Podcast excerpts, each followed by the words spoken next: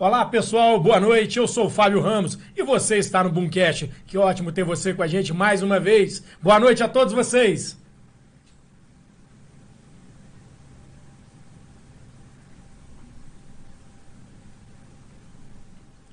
É isso aí, pessoal. Toda quinta-feira, às 19 horas, é claro, esse encontro marcado com o Boomcast. Cara, e eu vou te falar, tá cada dia melhor esse programa. Semana passada a gente estava aqui tomando uma cerveja, batendo um papo de música, falando muito à vontade, e você não sabe que aquela cerveja maravilhosa que fez aquela noite da quinta passada ser especial tá aqui com a gente hoje, mas diferente. Hoje nós estamos com um cara que faz aquela cerveja. Matheus da Cervejaria Rio Preto. Dá boa noite, pessoal aí. Boa noite, pessoal aí. Tudo bom? Esse é o cara de Rio Preto, Minas Gerais, do lado da nossa cidade. Valença tem essa característica, né? É Rio, é Minas, tem esse sotaque. A gente tem hora que fala assim: como é que é Rio Preto, Parapeúna, só atravessou a ponte, para quem tá ouvindo a gente pelo Spotify também, né? Nós somos uma cidade divina, divisa com Minas Gerais. Então essa cultura mineira em Valença, o estado do Rio é muito comum. Não é isso, Thiago? Dá boa noite, pessoal aí, Thiago. Olá, senhoras e senhores, bom dia, boa tarde, boa noite para quem nos acompanha pelo YouTube e também pelo Spotify. Somos vizinhos, né, de, de, de Minas, de Rio, e é muito bacana, e nosso sotaque fica perdido, né? É. Quando vai pra Minas, acho que a gente é carioca, e quando a gente vai pro Rio, acho que a gente é mineiro. Tem muita coisa vindo pela frente. É isso aí. Nida, boa noite, pessoal. Boa noite, terráqueos e não terráqueos. Estamos aqui mais uma vez. O programa de hoje tem um sabor muito especial. E exatamente porque nós estamos aqui saboreando uma cerveja fantástica, incrível. Eu tenho que dar trombetas Pô, hoje. de Hoje Deus. eu Tá tenho de que brincadeira. falar, gente. Não, não, t- já molha o bico aí Matheus, nossa então. senhora Anitta tem esse péssimo hábito. Ela estraga o programa no início já, pra depois de melhorar o clima, entendeu? É porque eu tento dar boas notícias, mas quem aqui concorda comigo que a cada dia é mais difícil? Gente, não tá fácil pra ninguém. difícil. Hoje eu vou falar de, de uma coisa que não tem como a gente fingir que não está acontecendo. Eu tenho uma amiga em Portugal, Marie, beijo, outra amiga na Alemanha, que é a Sheila, beijo. E as duas narraram uma coisa que nós estamos vendo nos telejornais. Gente, a onda de Covid continua crescendo lá na Europa. Não tá rolando. E eu tô com muito medo dessa onda voltar pra cá. É, tem, tem fatores que dizem Sabe? que o grupo lá vacinou menos, a restrição excessiva de contaminação. Cara, é uma doença que a gente vai ter que aprender a conviver com ela. Olha- né? Quem não acredita na vacina, eu peço até licença nesse momento, como profissional da área de saúde, como casado Não com uma médica. como. Cara, a vacina que é a única alternativa que até o momento tem. É a única alternativa. A gente, né? E lá na Europa a gente teve. Teve a Áustria que estava com 30% de pessoas não vacinadas. A gente está tendo aí uma variante nova. Essa tudo. minha amiga, isso eu não li em noticiários, foi informação assim, né, de, né? de boca. É, ela, ela falou com a gente muito chocada que está tendo uma quantidade muito grande de crianças entubadas em Portugal. É, não acredito muito nessas fake news, às Mas vezes, porque assim, ao longo da pandemia, é, o número de entendeu? crianças internadas foi baixíssimo. Tá só crianças com cardiopatia, congênita, isso aqui tudo. Tô falando isso porque, assim, é, instalar o medo de novo, nós estamos dois anos aí com medo danado. Graças a Deus o Brasil Fábio, tá com o instalar o medo, não. Com certeza não. Mas, gente, vamos ficar de olho. É, vamos cara. tomar pelo menos. Vai vacinar, Ninguém pelo vai amor de Deus. vacinar. Quem tomou a primeira Tem dose, não tomou a segunda, vai vacinar. tomar. E ainda tem algumas pessoas que já estão tendo um terceiro reforço. é, é, Por favor, façam isso. Pode fazer tudo, porque sabemos qual é a situação econômica, né? E Não, eu tô falando não dá para parar. porque os dados são reais. Ma- São Paulo, por exatamente. exemplo, vai liberar agora o uso de máscara em ambiente público, porque os dados de contaminação Tem caíram, dados os por dados de causa da mortalidade vacina, caíram. né? Exatamente. Por causa da vacina, tem que conservador vacinar, que não, não quer tomar jeito. vacina, tem gente que fala isso, aquilo tudo, né? E tem muita gente, se eu falando, a gente tá falando de novembro azul, Uhum. de cuidado, tem muita gente já que esqueceu de tomar vacina da H1N1. Uma vacina, uma gripe que tá um tempo passo com a gente que tem que ser tomada. Então, São pô, vários cuidados. Você falou do Novembro Azul. Gente, Novembro É Azul, tá? Pode esquecer, não. E o Outubro Rosa não é porque acabou outubro que o rosa acabou, não. Não, Tem que se prevenir o é tempo sempre. inteiro. Prevenção de Tem tudo. né? E Verde. da, exatamente. E da Covid, por favor. A Covid nos mostrou uma coisa muito, muito especial também. Higiene. Porque qual foi a primeira coisa que nós ouvimos Lave com a situação de Covid? Lave as mãos. Peraí, então ninguém lavava as mãos? Lavava, mas não lavava direito. Lava então, uma mão, lava vamos todo outra, exa, lava uma mão, lava a outra. É só de boom, né? Mas vamos lá. Então era a minha trombeta de Mas hoje. graças a Deus foi leve. Não, o Covid não vai afetar a gente. Não, tem uma pior. Né? Nós estamos passando. Não, pô, pelo amor de Deus, não. Eu vou tomar cerveja. Tem a pior, Não, cara, Thiago. eu- eu fala aí da eu tava indo violência, na fase do Thiago. álcool em gel, tô agora na Não, fase mas do tem- álcool esterilizante Não, mas dentro, tem uma pior. Olha lá, Eu vai com o é Vou Olha. passar pra mim aqui, vou falar só umas coisinhas basiquinhas hoje. É, hoje é Dia Internacional da Não Violência contra a Mulher, que esse índice está subindo por demais. Pode Isso, isso daí tá muito complicado, porque nós estamos vendo cada vez mais violência. Não tem um dia que eu abra o noticiário e que não tenha alguma notícia. E nós estávamos olhando que teve um, tem aí uma lei que Tá já foi isso, já foi aprovada na Câmara e que agora vai foi para o Senado, Senado, não é isso, isso? Que para poder aumentar a pena da Eu violência acho que é pequeno ainda, mas pode. Pro, pra- Pode melhorar. Por quê, gente? Está aumentando porque mesmo tendo pena, tendo. Gente, o povo não para. A, a vida da mulher é complicada. Não dá pra gente fechar os olhos pra isso. Não, eu concordo com você. Não A dá. gente rechaça É ameaça, delas, né, é cada coisa assim. Maneiraço, muito. programa que... Programa bom delas, gente. Tiago, mas dá uma notícia boa então. A senhora já acabou? A notícia boa é que tem o boom delas. É Ah. isso, vou, vou pontuar aqui umas coisas interessantes. Senhoras e senhores, esse final de semana, dia 26, 27 28, tem a quarta-feira da Cachaça de Vassouras e o primeiro encontro nacional de colecionador de cachaça Que e isso? apreciador. Já Colecionador. gostei. Meu amor, a cidade está bombando. Mas como é que o cara faz pra colecionar cachaça? Ele não Ah, pode beber, eu Tiago Ceará? sei, eu Ele guarda o último gole pra coleção, porque, pô, Eu acredito que sim. guardar Eu- cachaça pra você tomar. Hein, Matheus? Mas que isso, imagina, essa quanto mais velho é melhor, né? Então, mas o cara, Olha, chega, é. chega aquele nível que o cara fala assim, pô, vou deixar só o gole agora pra, pra, pra, pra coleção, gole, o né? cheirinho, né? Pô, porque você imagina, você fala, cara, essa é demais. Como é que você não bebe a segunda dose?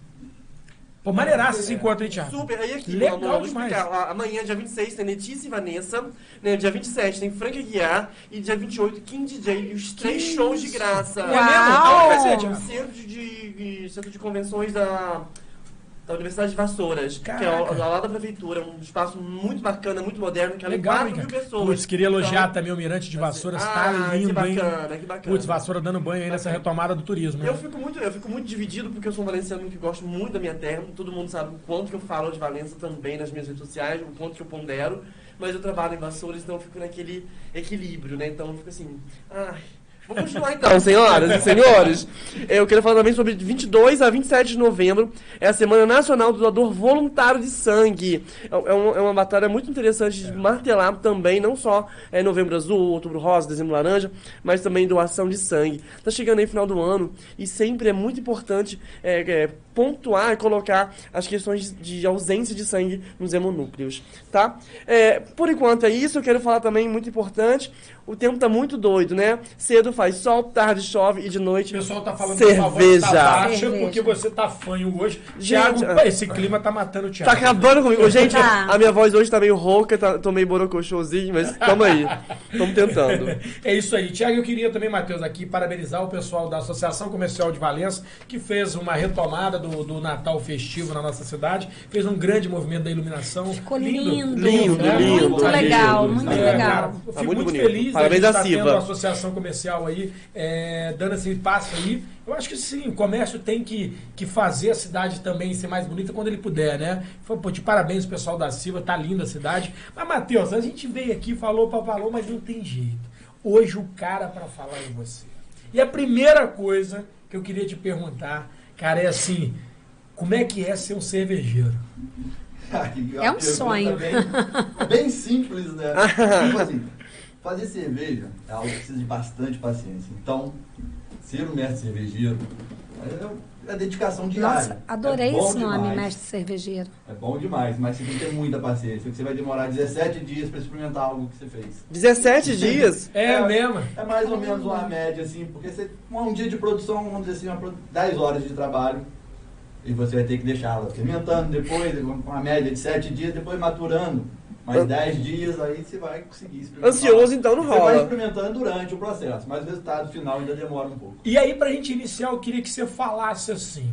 Se você pudesse contar a história e falar da cervejaria Rio Preto, conta pro pessoal quem é esse Matheus, que é essa cervejaria, como é que é isso tudo aí? Ó, a cervejaria Rio Preto, Começou em 2014 como Black River. E na época eu estava na faculdade, procurando estágio, essa coisa, não Faculdade de quê? Engenharia e produção. Ó, viu? E não conseguia nada, nada, nada. E eu vi a oportunidade de fazer um mini curso para produção, assim, acompanhar a produção de um dia rapidinho. E me interessou bastante, porque eu vi que era algo que dava para fazer em casa. Assim, no primeiro momento a gente acha É. que é fácil, vamos. Vamos tentar, né? Vamos fazer na panela de pressão, o que né? Consegui um dinheiro, peguei emprestado, montei equipamentozinho no fundo da casa. E estamos trabalhando, trabalhando. Deu uns seis meses, não tinha vendido nenhuma garrafa.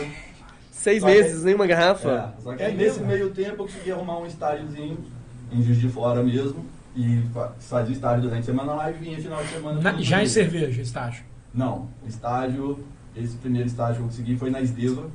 Então tinha nada a ver com você tava Não, não tinha. trabalhando. Que loucura. né? Era pra juntar dinheiro mesmo. Isso aí, não, Aí com o primeiro dinheiro do estágio eu comecei a fazer os rótulos das garrafas e montar os kits para vender como lembrança de presente. Que aí o que vendia mesmo era a cerveja como presente e não a cerveja em si. Você vê que loucura, né, cara? Né? E aí a cervejaria Rio Preto, pô, levou esse nome de um distrito, né, de uma cidade de Minas Gerais, uma cidade que é colada no nosso distrito de Parapeúna, mas assim, pô, coragem de dar um nome de uma cidade que é histórica, né? E aí esse nome foi você que escolheu, você falou que começou com outro nome, Na verdade, como é que começou foi? com Black River, que seria É. Rio Preto também. Que a intenção sempre foi ter a cervejaria em Rio Preto. Rio Preto precisa de um lado Mas turístico. assim, quando você você falou que fez a primeira, ficou seis meses sem vender. Praticamente isso. Rapaz, Pois é. aí o que fez você ter forças para poder continuar, para persistir mesmo? Porque seis meses sem nada deve ter batido um- uma bad aí, não bateu não? coisa muito difícil. E eu estava muito artesanal, muito no início. E sem É muito mais cara a cerveja, E. Encarece novidade também, muito, né? como é Porque que é? A cerveja artesanal tem um custo bem mais. Sim, tem um curso. Você acha que de repente isso daí fez com que demorasse um pouco? Hoje em dia você consegue comprar cervejas muito baratas aí no mercado. Mas como você é engenheiro, 50% do valor. é, como você é engenheiro de produção, a gente sabe que quanto mais se produz, menos custo se tem na produção da unidade, né? É, mas aí depende, no caso, que o valor fixo da unidade vai continuar o mesmo. Vai depender, tipo assim, eu vou diluir geralmente a quantidade de mão de obra que já é fixa por mês, mas ela vai trabalhar mais. É, porque eu tô falando das grandes cervejarias, às vezes ela vende mais barato que a cervejaria artesanal e os outros não entendem que a cervejaria artesanal ela tem um- um- um- uma fase laboral, ela tem um processo que tem um cuidado, um carinho, porque é o dono mesmo que tá ali o tempo todo, né? A gente fala da Ambev, você acha que o dono da Ambev vai na fábrica o dia inteiro? Não, e tudo artesanal é, é- tem Sabor, todo um contexto, a né? cor, sabe? Gente, vocês História, não têm né? noção do que a gente está tomando aqui agora. É, um Quinta-feira passada, assim, meus stories foi. fantástico. Só Jesus. Tem várias observações bacanas aqui, gente. Olha, tem o pessoal de conservatória falando que vem de lá também. Né? Conservatório também é um distrito é bom, muito muito bacana. E como é, que, como é que você falou pra mim da cervejaria? O Pedro, você falou que começou sozinho. Como é que é hoje a produção? Conta pra mim o que que é a fábrica da cervejaria Rio Preto, como é que é, onde que tá, como é que é isso tudo pra quem quer conhecer, tem uma visitação, como é que tá isso? Me explica. Ó, a Peraí, só um minutinho, então, falando aqui que o som tá baixo. É, Tá, tá tá regulando. Assim que normalizar, por favor, escrevam pra gente aqui que tá Beleza, ok. isso. Por favor, desculpa? Matheus. Pode Tá. ir. Como é que tá lá a produção? Tem, ah, posso visitar onde funciona, onde tá? Então, a cervejaria Rio Preto fica realmente em Rio Preto, cidade de Minas, próximo aqui a Valença, como você falou, e é perto ao campo de exposição, um ponto de referência que é fácil de achar em Rio Preto. Então, ela fica a 300 metros após o campo de exposição. Visitação todos os dias, a gente está abrindo agora sábado e domingo também. Sábado e domingo eu tenho ficado lá para atender. E durante a semana, aí pode ser eu, ou eu, meu pai ou minha irmã, que hoje em dia somos três sócios. E trabalha todo mundo na produção ali continuada? A produção, eu cuido da produção, e parte de entrega, parte de marketing também, né? Esse visual da cervejaria. Aí você que faz o marketing, você que faz a entrega, quem faz a produção? Quem tá ali? Eu faço a Pô, então você é polivalente, joga Uau. toda posição. É o goleiro e o atacante. Empresa pequena tem que fazer de tudo. Mas aí deu seis meses, não vendeu. Como é que foi a primeira? Como é que. Como foi o boom O primeiro da lote, cervejaria assim, né? Rio Preto? Não, o bom da cervejaria Rio Preto, ah, deve ter demorado um ano mais, que aí o pessoal começou a conhecer devagarzinho. Então vamos lá para trás. o Como foi a primeira? A primeira coisa, o primeiro lugar que vendeu, como é que foi? Primeira coisa. Primeira venda, primeira garrafa foi para um tio meu. Ele comprou uma garrafa. Vou incentivar, né? Vamos, vou incentivar o Isso. menino, coitado. Agora, na parte de mercado, pra fora, a gente começou a vender mais ali no Preto, procurar as pousadas pra vender. No início a gente Ah, trabalhou bacana. com o Camato Limpo, trabalhou com a gente, pousada da Sandra também lá no Mirante. E colo- tentamos colocar em alguns bares, mas pelo valor também não, não foi muito pra frente não. Aí o cara, a gente começou a procurar fora. Aí começamos a entregar em Volta Redonda, partiu em Barra do Piraí, aí o pessoal que ia nas pousadas começou a conhecer a cerveja e ia lá em casa bater atrás da cerveja. E assim foi devagarzinho até 2016. Em 2016 a gente resolveu vender carro que tinha, algumas coisas, para poder investir na cervejaria. Conseguimos um sócio também que ajudou a investir, que ele saiu em 2018. Aí de lá para cá ela vem crescendo devagarzinho. Aí hoje a gente começou com capacidade instalada de mil litros. Hoje a gente está com 4 mil litros de capacidade instalada em tanques. Olha, 4 valor. mil litros. Aí você começou a separar em tipo de cerveja? É, eu, quando, desde que eu comecei eu tinha quatro tipos que são os principais. Pilsen, Red, Stout, Weiss, que são cervejas que são as mais conhecidas no mercado. Pela então para você começar você tem que ter algo tipo, que você curiosidade, conhece. quantos tipos de cerveja tem mais ou menos, assim? No mundo? Tem muito? Dá nem Nossa, pra saber, não dá. muito. Nossa, muito. o Fábio é ruim, né? No mundo. Não, às vezes o cara Muito, sabe que a muito, gente, muito. cara. A gente tem um livro que a gente segue lá, que lá tem uns estilos, vamos dizer assim, legalizados para comércio. Ah, alguma sim, cerveja de vocês se aproxima de alguma cerveja alemã, algo assim? Porque os alemães É, são. muita. A Pilsen, Craques, na verdade, né? É. a gente busca trazer a, a parte da lei da pureza alemã. Então a gente também Mais utiliza malte, um né? pouco da receita da.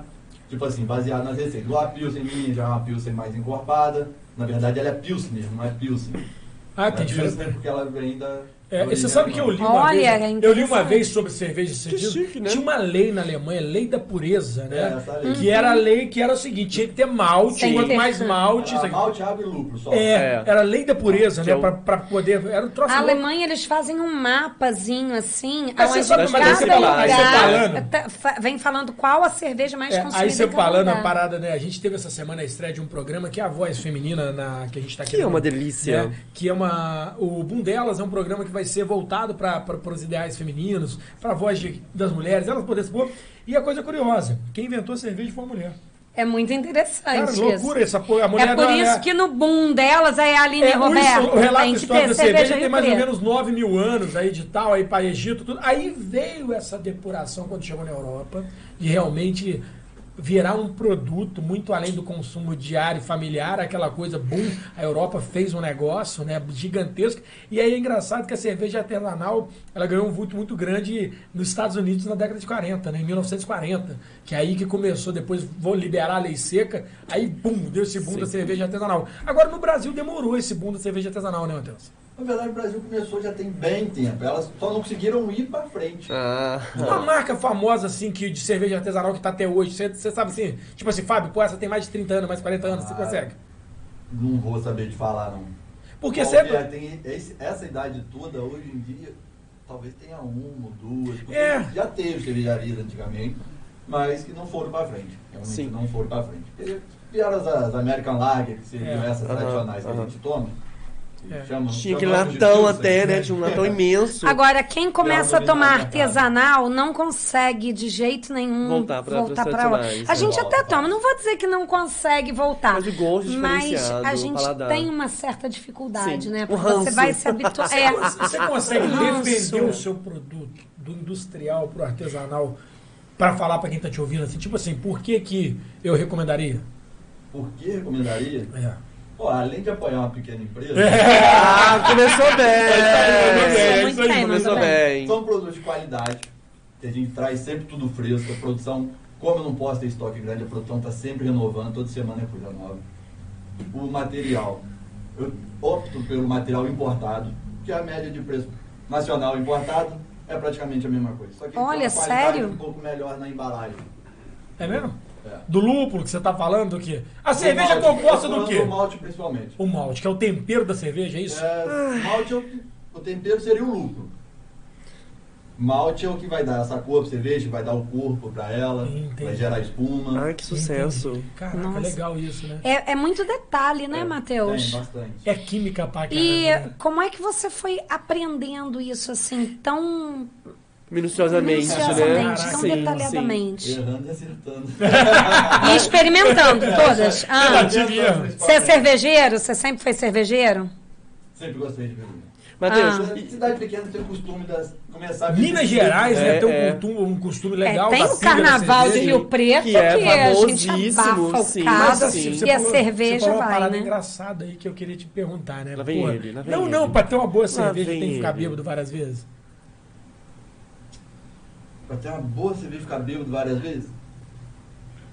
Praticamente sim, porque você tem que experimentar muita cerveja. Caralho, que profissão, né? eu vou mudar pra Rio Preto. Eu vou- você experimentar uma só. Toda a produção, geralmente, como é artesanal, vamos dizer assim, é a produção que você, todo momento você vai ter que mexer com alguma coisa, sempre tem algum probleminha, então você tem que ficar trabalhando em cima daquilo. Então, Degustando o tempo se todo. você der um mole, vai ter sempre uma cerveja diferente. E não é a intenção. Ô. Comercialmente não é legal. Ah, entendi. Você tem que ter aquele controle de qualidade, tipo assim, eu programei isso, agora só pode sair Sim. isso. Se tiver uma variação, no que principalmente que muda? O gosto Olha, da cerveja. Temperatura. É mesmo? Temperatura na hora do cozimento, você pode extrair mais álcool, mais açúcares que vão fermentar e virar álcool, ou açúcares que vão dar mais corpo para cerveja. Olha, Olha, Então, às vezes, não tem nada com o produto, é só a temperatura é o principal fator. Um dos um principais. dos, é um dos. Aí lupulagem também, se você atrasar na lupulagem, talvez não vai ficar tão amargo quanto você queria. E o fermento. Ah, valor. Já, já quantas... chegou? Co- Desculpa, pode- pode. pode. É muita muito coisa, cachaça, é muita a, cachaça. gente, a gente tá desesperado. O fermento é o principal, o principal. Mas quem faz a cerveja em si é o fermento.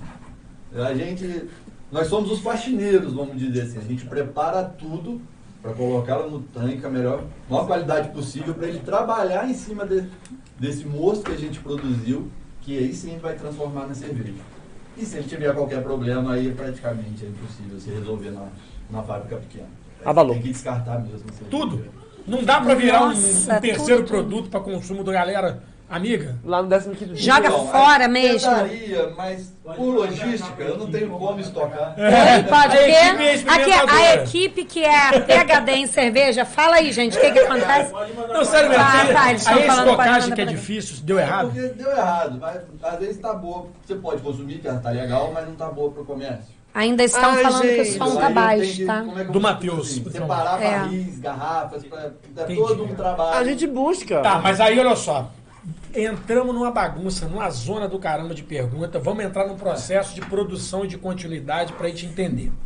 Você chegou lá, todo produto importado seu, e explica assim, pra quem tá do lado de lá, o processo que você falou, 17 dias. Explica mais ou menos, não precisa falar em detalhe, mas como é que é a ordem pra fazer uma cerveja? Ó, começa na moagem do grão, que é muito importante também. Escolha moagem do grão. Você faz tudo lá. Faz tudo lá. Olha. Você vai escolher o grão para cerveja. A triple, por exemplo, ela leva 5 grãos diferentes. Então, vamos dizer assim, existe que a cerveja duplo malte? Sim. Eu queria ser com 5 maltes. É mesmo? Cara, Nossa. Ela Caramba. vai diferenciando assim. Aí essa moagem é muito importante, você precisa das cascas também na produção. Aí a gente cozinha todo o grão como se estivesse fazendo um arroz. Você vai cozinhar o grão e, e naquela água que sobra que você vai ver quanto açúcar que você tem. Que E bacana. você vai medindo para saber quanto açúcar tem e chegou no onde você quer. Chegou onde você quer, você começa a filtrar esse grão e separar ele da água. Acabou esse processo, ficou bem clarinha lá, não está passando resíduo nenhum. Você volta com ela para outra panela e aí você começa a ferver para esterilizar ela. E como você falou, colocar o tempero dela, que seria o lúpulo. Serve para amargor e para aromas também, além de ser um conservante natural. Nossa, que interessante, né? Aí acabou todo Meteu o processo. Aí fica uma hora lá, fervendo. Acabou, resfria ela, joga pro tanque. tanque de inox, tanque, como é que É é? tudo inox. Tudo inox Hoje hoje. é tudo inox. Tem diferença? Já teve cerveja que não é de inox, que você fala assim, Fábio? Tem Ah, ainda? Tem barril? Então, a de barril hoje em dia é mais na, na causa da maturação da cerveja. Não, não existe produção que usa mais madeira.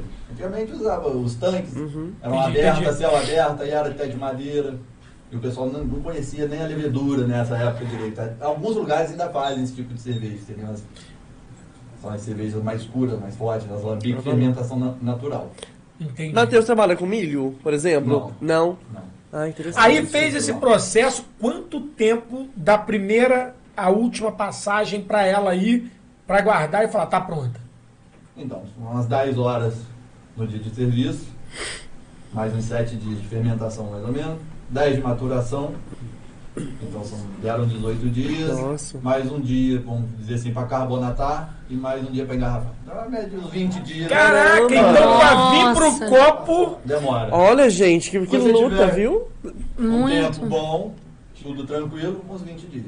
Isso tem.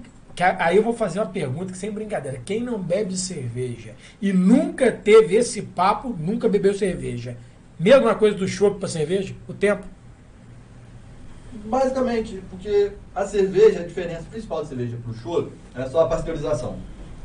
É, é- são feitos do mesmo modo, cerveja vai para a garrafa, você pasteuriza a garrafa. Pasteurizou a garrafa, se deixar guardadinha lá, tempo de validade em seis meses mínimo.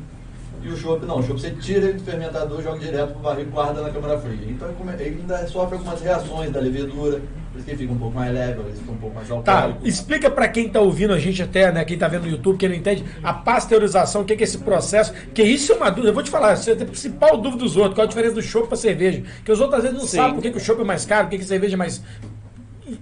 Esse processo de pasteurização, botou na garrafa, a garrafa vai pra onde e faz o quê? Aí a gente coloca a garrafa num tanque com água quente, lá a média de 63, 65 graus, 5 minutinhos lá, para parar todo o trabalho das leveduras. Então ela vai, dizer assim... vai Neutralizou tudo, parou. Isso, para tudo. Aí essa é a diferença.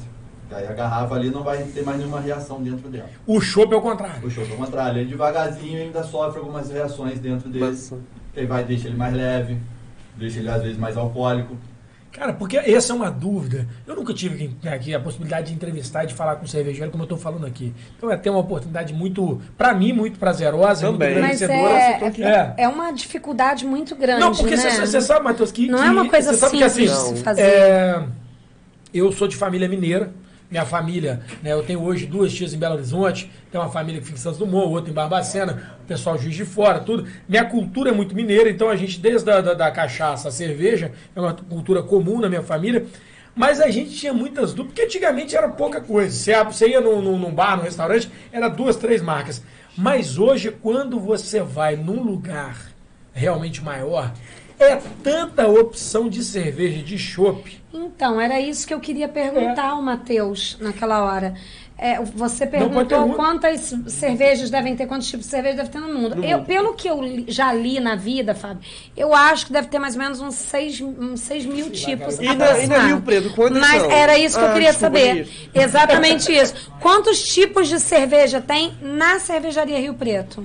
Na Rio Preto, por enquanto, são sete. E já teve uma pergunta aqui de uma pessoa que eu não lembro quem foi, Perfect querendo Life. saber qual a que o povo mais gosta. No geral, é a Pilsen. Então, mas tirando a Pilsen, já, já falaram isso? Além, Fora a é porque eu Pilsen. perdi É, é. a pergunta. Aqui, fora a Pilsen, é, que é mais popular, qual estilo o povo gosta mais? Perfect Life. Olha, para tomar lá na cervejaria, pessoal que está indo conhecer, quando experimenta a Triple, ela disparada, ela ganha. Explica pra gente como é que é a Triple, qual a diferença dela pra Ele Pilsen, falou que é como é que 5 é. malte, olha que doideira essa cerveja. Não, mas malte, assim- tirando onda aí. Então, é isso que eu tô falando. que é- É cinco maltes, Meu mas Deus, assim, na prática mesmo, sobe a onda, o sabor dela é mais ou menos.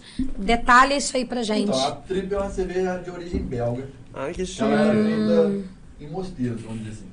Mosteiros. É, origem dela vem de- Ah. dos mosteiros, que o pessoal antigamente tinha o tal do jejum, né? Fazer jejum. Só que você podia ingerir líquidos. Então, eles viram que eles já faziam a cerveja. Caraca, olha alimentava. Então, eles viram quanto mais malte eles colocavam na cerveja, mais ela sustentava. Então, eles foram até chegar... Ah, então, então, Entre e outras Putz. Olha! quanto mais tipo de malte, duplo malte, triplo, mais ela... Melhor pra eles, olha que legal. Cinco, vamos dizer assim, cinco maltes diferentes, são, eles são realmente diferentes. Só que a, aí a quantidade que aumenta o teor alcoólico, o corpo da cerveja.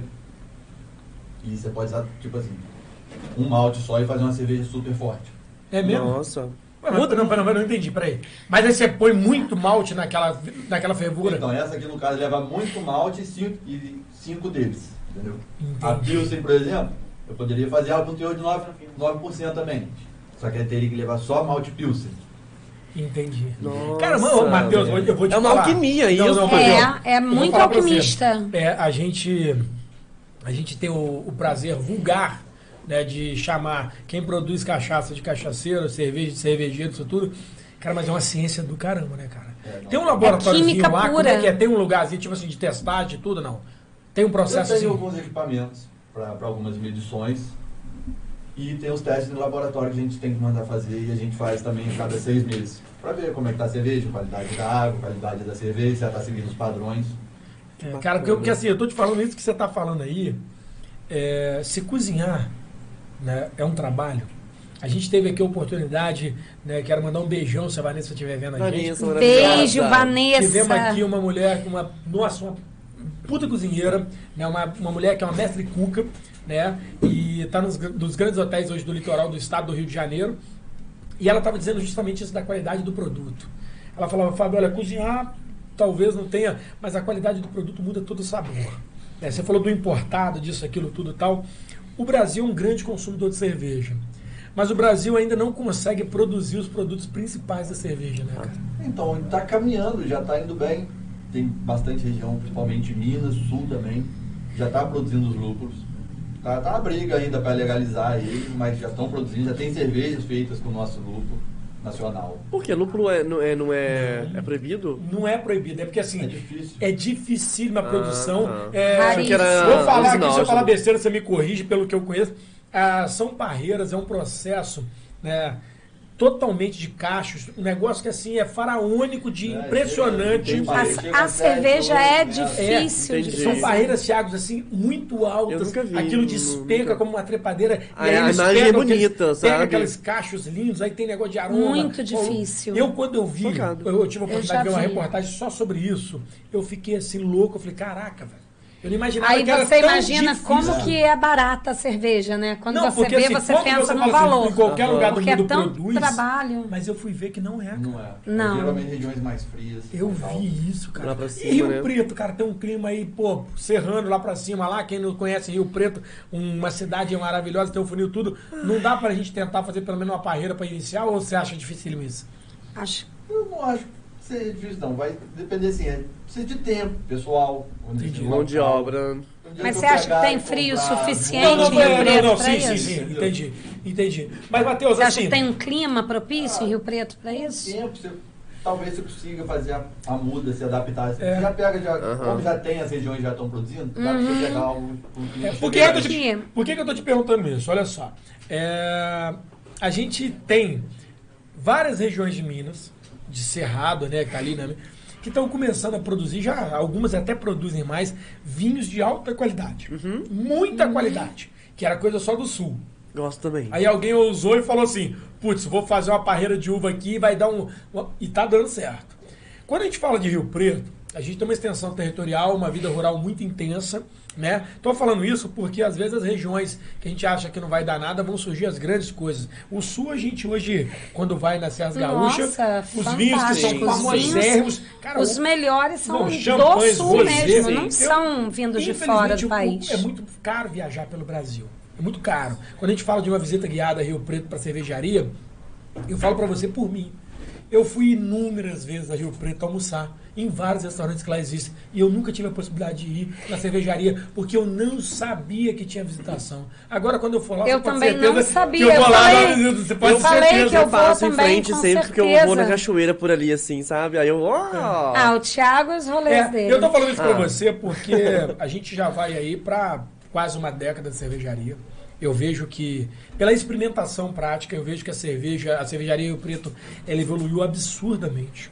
Evoluiu em número de cerveja, em qualidades das cervejas. É, são cerveja, cervejas hoje que eu recomendo para as pessoas. Né? Te falei que quando a gente anunciou no programa passado, já teve gente de outras cidades do estado do Rio falando para mim, cara, compra um kit dessa cerveja para mim. Porque eu falei para eles, cara, eu, eu só vejo elas vendendo em alguns Muito artesanatos, em algumas lojas mais especializadas, Então, os kitzinhos. o Capitão É. Souza tá querendo saber. É. Acho que é Capitão Souza. É isso mesmo. o valor um beijo, da cerveja. Ele quer saber o valor da cerveja Pilsen. Tem diferença da, da Pilsen pra, pra mais, pra top, ma- mais top de todas, a, da, da Rio Preto? Tem uma assim, topzera? Topzera. É, A mais cara, aquela que fala, putz, essa é essa que, exportação. essa que vai me derrubar. Ah, o custo mais alto é a tripla. Sem sombra de dúvida. E qual o preço da. Pilsen que o, o Capitão Souza está perguntando? Você saber o preço do chopp, da garrafa? Não sei, aí você fala pra gente. Eu não tenho como dar um preço certo. Bom, eu vou lá Aí tomar um é chopp. com ele, Quando mas eu sai um entendo. chopp? Mas é uma muito- média de preço. Isso. Uma um média. lugar. Da fábrica é, é 10 a 13 reais. Eu acho que é porque o Capitão Souza não é daqui, ele deve Ele tá no ele tá Maranhão, querendo comparado pra- Ele tá no Maranhão lá, levar mas ele vem pra. Valença no final do ano agora, que eu tô Arrasou. sabendo aí já, ó. Então lá na fábrica É. é uma média de gira em torno de 10 a 13 reais. Um chopp. O chopp É. e a garrafa. Uhum. Você sabe, olha só, o Vinícius Gomes aqui fez uma pergunta interessante aqui, de forma de tecnologia, implementação da indústria e tal. Ele falou uma coisa, cara, não sei nem se você quer falar sobre isso, mas ele perguntou, né, de retorno de investimentos e tudo. Gasta muito pra montar uma cervejaria no nível de vocês hoje? Gasta. Gasta. Ah, né? eu imagino que. Não é aquela coisa que, vê, que os outros vêem na internet, que, que a internet Vou vende amanhã, cara. né? É tipo um exemplo básico. Um tanquezinho hoje em dia deve estar girando em torno de 40 mil. Uau! Nossa, um e quantos tanques? Um de mil litros. É um carro, gente. 500 litros não fica muito abaixo disso também. Nossa. Caraca. É, É então, assim, para se dedicar ao nível que vocês estão hoje, é literalmente muito mais do que investimento. É um sonho de um produto. Não, estamos reinvestindo desde que começou. Só reinveste. E, aí, e aí, o patrocínio entra muito? retorno, tipo assim, não tem retorno. Patrocínio, patrocínio. salário. E o patrocínio? Tem. Patrocínio. Não teve patrocínio, não teve nada? Não, ele trabalha lá, ele que, ele que construiu. Tá dizer. junto, né? Entendeu? Aí ele trabalha lá com a gente. Matheus, eu faço, eu faço casamento, faço festa, faço várias coisas. Quero levar a Rio Preto para um casamento meu. Como é que eu faço? Aí a gente tem a Kombi e tem as chopeiras também. Que bacana. Explica pra gente como é que funciona a Kombi, a chopeira, em festas e tudo, como é que faz pra É contratar, um combo, explica é um tudo. É o é que é quê? isso? Então, aí depende da festa. Geralmente festa com muita gente. É, o Thiago trabalha com tudo, festa grande. Thiago é aí. maravilhoso, espetáculos aí. Algo pra chamar a atenção e tudo mais. Coloca a Kombi, tem, são quatro torneiras, então você consegue colocar quatro tipos de chopps diferentes. Quantos nela. litros É cabem em como cada um bar, então, itinerante. É, é aquele beer, beer truck, né? Nossa! legal, Gente, caralho. imagina essa equipe numa Kombi dessa. Já Ai, imaginou? gente. Não é? A viagem Abafa. não ia acabar nunca. E as chopeiras também, que a gente leva, monta no local e depois a gente Que é aquelas assim? Aí, então, aí você produz isso tudo. Que bacana. Tem a loja física, Tem. tem um site, tem uma coisa que você já queira dar propaganda. A gente aqui é, vai virar realmente É, o cara. tem o Instagram, que é hoje em dia o nosso que a gente mais utiliza, né? Meio de comunicação, tem sido o Instagram. Tem bastante visibilidade e aí dá pra você responder, dá pra você postar foto, enviar Tem esse tudo, né? contato ainda muito íntimo com o consumidor, Matheus? Tá tentando assim, pô, você, porque você sabe que isso é. Eu, eu te imagino quando você pede. Eu, quando eu vi seu encarte, eu falei, cara, como é que o cara pede a cerveja? Aí você dá o Instagram, o cara vai conversar com o Matheus, porque é muita Isso, não, cerveja. tem, Sim. pede, a gente aí envia. Consultoria, envia né? É, não, o cara fica tipo. A gente fala, tipo, explica. como é é Olha, a Thaís está perguntando, Ah, Thaís beijo. Thaís, se quem assistiu o podcast vai ter desconto no shopping. Se for lá na fábrica. A Thaís, vem, a Thaís Viu, mora em Thaís? BH, Ela caminho, mora em tá? BH. Para lá. Thaís é dessas. Não. Ô, ô, ô Matheus, é, você falou do pai, da, do, da lá, é o pai, a irmã e você, mas quem? E temos um colaborador que é o Flávio. Todo mundo bebe cerveja? Eu acho que eu sou o que mais bebe. Meu pai gosta. Mas você jura de... Eu tô chocado com essa informação. Seu, sua mãe? Não, minha mãe não bebe. É mesmo? Não. Nem Ela- pra falar ela com fala essa mãe ficou "Para, boa, nada. filho." não. Só de vez em quando que eu levo pra experimentar. Que Caraca, bonitinha. que doideira, sério mesmo. Ah, mas ela não bebe. A irmã também, a irmã. Minha irmã bebe, mas também esporadicamente. Olha, gente, deixa eu falar. eu, eu jurava que eu pensava que a festa de família de vocês Imagina só. Olha. ia ser tipo assim, putz, é dois barril pra família. não é nada disso. Não, até que lá em casa somos, somos poucos, né? São cinco. Eu, minha avó, minha mãe, meu pai, minha irmã. Aí festa de família mesmo, aí a gente acaba bebendo. Aí tem, Ah, que bonitinho. tem os tios, primos. Né? Matheus, aqui no programa eu acho que as mulheres, na nossa equipe, eu acho que as mulheres bebem mais que os homens. Aqui, mas pode me chamar porque eu bebo pouco. Eu vou, eu vou na festa de família de vocês também. eu aceito o convite. Não, Matheus, você sabe que a gente tá falando de bebe muito, bebe pouco, entrando aí no, no- no- numa didática diferente. É, falando de história, falando de papo chapo, cerveja que é uma bebida de mais de 9 mil anos, uma, é, uma bebida que sempre teve a sua cultura de consumo coletivo, começando no Egito, né? O Egito tinha as âncoras, né? Grandes barris de mais de 13 litros que bebia sempre em conjunto. Tem um preconceito muito grande ainda e a gente tem até culturas que falam que é droga, isso, aquilo, tudo tal. Como é que é para tentar ultrapassar essa barreira aí de você frequentar todos os ambientes e entender que você não vende droga, que você vende um produto?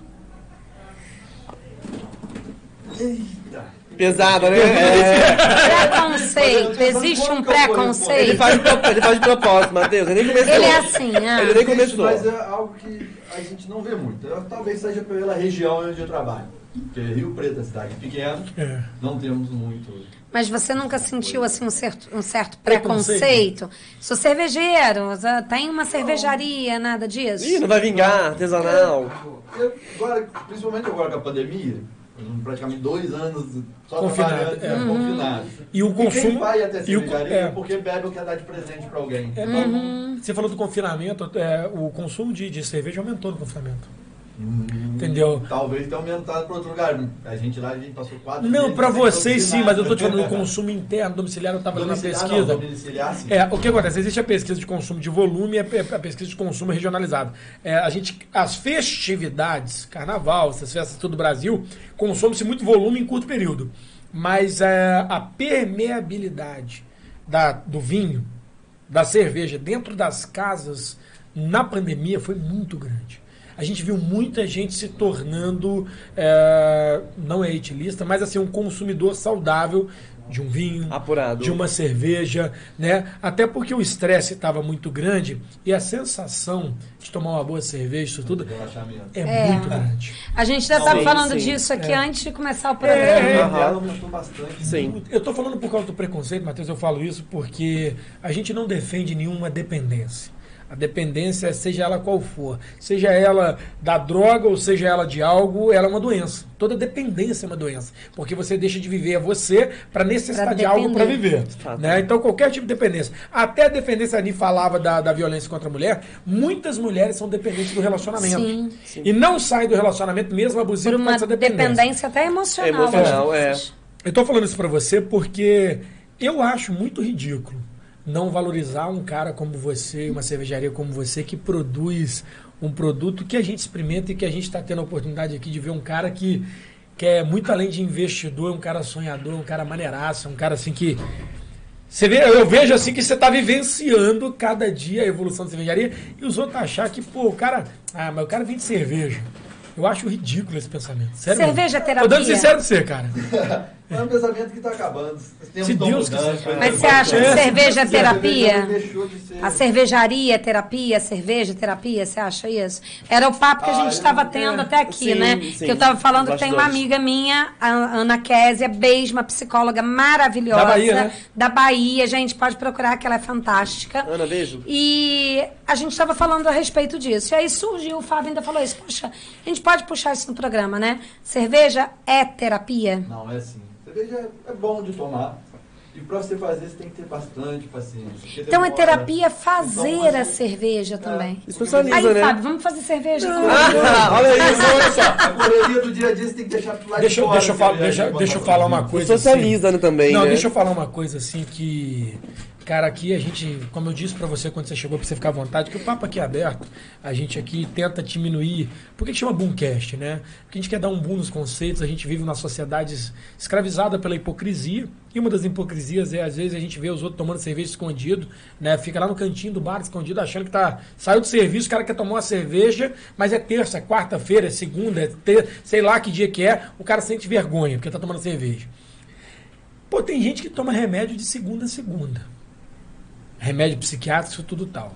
A diferença é que um é vendido na farmácia, é atestado por um médico, tem todo o controle.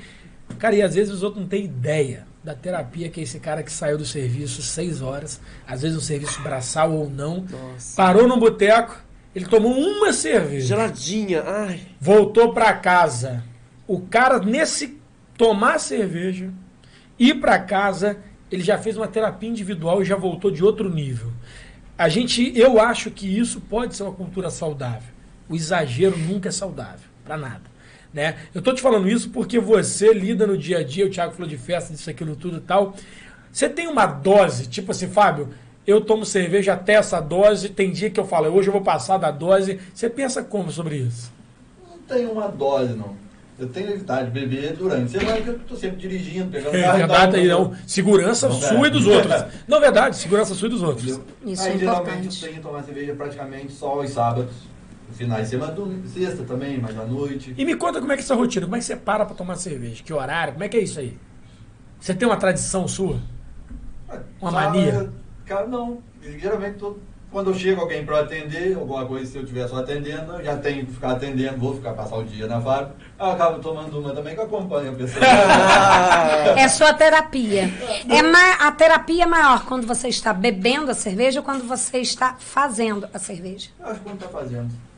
É Tá mesmo? fazendo é. Você não pode. Fica dizer assim, bem zen. É, então- Você tem cara de ser bem zen, uma É, coisa é assim, coisa- meio, é meio pisciano, hippie, né? Não, meio Peixe. lenhador, Não tem a cultura peixe. Aí, É meio pisciano. É, você tem É, tudo a ver peixe, mesmo. sim, meio aham. peixes, É. meio pisciano. Até o olhar dele é, eu tô falando isso de tradição porque tem a cultura, né? É, cerveja tirar gosto, cerveja final do dia, Gosto. cerveja. Tem todo um horário pra tomar cerveja na cabeça de cada um. Eu tô te É, perguntando a mas sua. é de cada pessoa. É, tô te perguntando a sua porque é legal. Às vezes outro fala assim, pô, você vê o cara produz cerveja e tá falando que só bebe fim de semana. Né? As outras falam, pô, esse cara bebe todo dia, pô. Não, sério, é, é- é desmistificar, né? Cair os tabus, né, Matheus? Ah, é, tem que, você tem que, tem que se policiar também, cara. Senão, se eu deixar, como você falou, acaba virando um vício. Não é. Não, Então, mas, mas, tenho mas que eu tô falando. quando tomar Porque, pô, cerveja. pô, quando você pega uma cerveja Rio Preto, você toma uma cerveja de qualidade dessa, eu confesso a você que se tiver todo dia na geladeira no final do dia, cara, um copo vai ser prazeroso. Putz. Aí eu fico falando, cara, assim, caralho, então o cara vem de chopp. Putz, eu tenho uma chopeira, vou comprar, botar um barril lá, dura 30 dias. Pô, pra me tomar um barril de chopp de 30 litros, 50 litros, 30 dias, eu vou ter que tomar tantos por dia. Todo dia, no final do dia. Eu tomar dois copinhos, ele acaba com você- Aqui, olha, o tem- Vitor Esteves está perguntando assim: quais são os sete sabores da cervejaria Rio Preto? Sabe? Cinco eu conheço, dois são Olha. novidades para mim. Esse Cinco é ele fã, conhece. tá? O que deve conhecer deve ser Pilsen, Stout, Red, Weiss e Triple. Aí nós temos agora a Brau e a IPA. Olha, balou, ele conhece A- a cinco. IPA foi a Ele é. O Vitor era dono da, do pub, Ah, Ah, Ah, o Vitor! Vitor! Vitor! O Vitor do banco, Uau, o Vitor que então, ainda Vitor, tem que banco. conhecer os Vitor outros que infelizmente dois. não foi o Vitor que sofreu um acidente, Foi. infelizmente. Sim, sim. Putz, Vitor é um amor de pessoa, cara, tomara que ele esteja super bem Tá e já tenha voltado a tomar a cerveja dele. sim, que Né? bacana. O Vinito, o, o, o Capitão Souza está perguntando se você já exportou, se essa cerveja já chegou no exterior.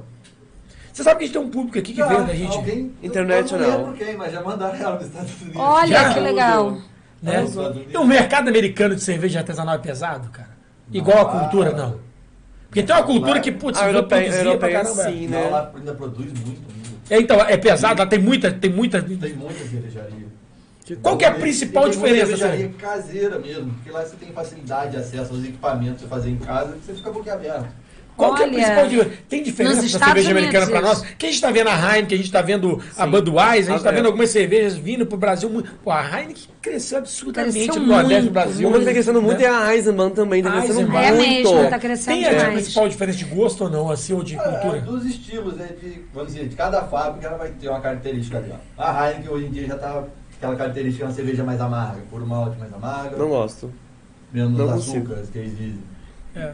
Aí você Porque- Brahma, já uma cerveja... Porque a principal diferença que eu, assim, é, eu, eu, eu, eu perguntei, assim, tô te perguntando isso porque a gente no Brasil, é, a cerveja pra gente tem que ser sempre estupidamente gelada. E lá fora a gente vê que não é assim. Alguns são, outros não. É por causa, vamos dizer assim, da qualidade da cerveja. A gente já tá tomando essa cerveja aqui já tem algum tempo, provavelmente a sua tá quente. É, Ah, a minha ah, não, que eu ah, deixei. a minha minha tá- tá, tá cheia de gelo, a minha eu deixei. já consegue Fábio, não, o Fábio, ele aproveita quando não tem gente, câmera o virada pra é o ele. é. Ele é o ó, tá, gente? Vocês Não, têm noção. é. Quando não tá, ele corre e cara. vai, e vai eu enchendo o copo dele. Eu podia chamar os Então, assim, comerciais, né? ele podia retocar. Tá bom, né? Fábio Vamos fazer isso então. estamos de olho. Vamos, vamos, equipe maravilhosa, vamos lá, meninos. Pode fazer, Fábio Ramos, pode.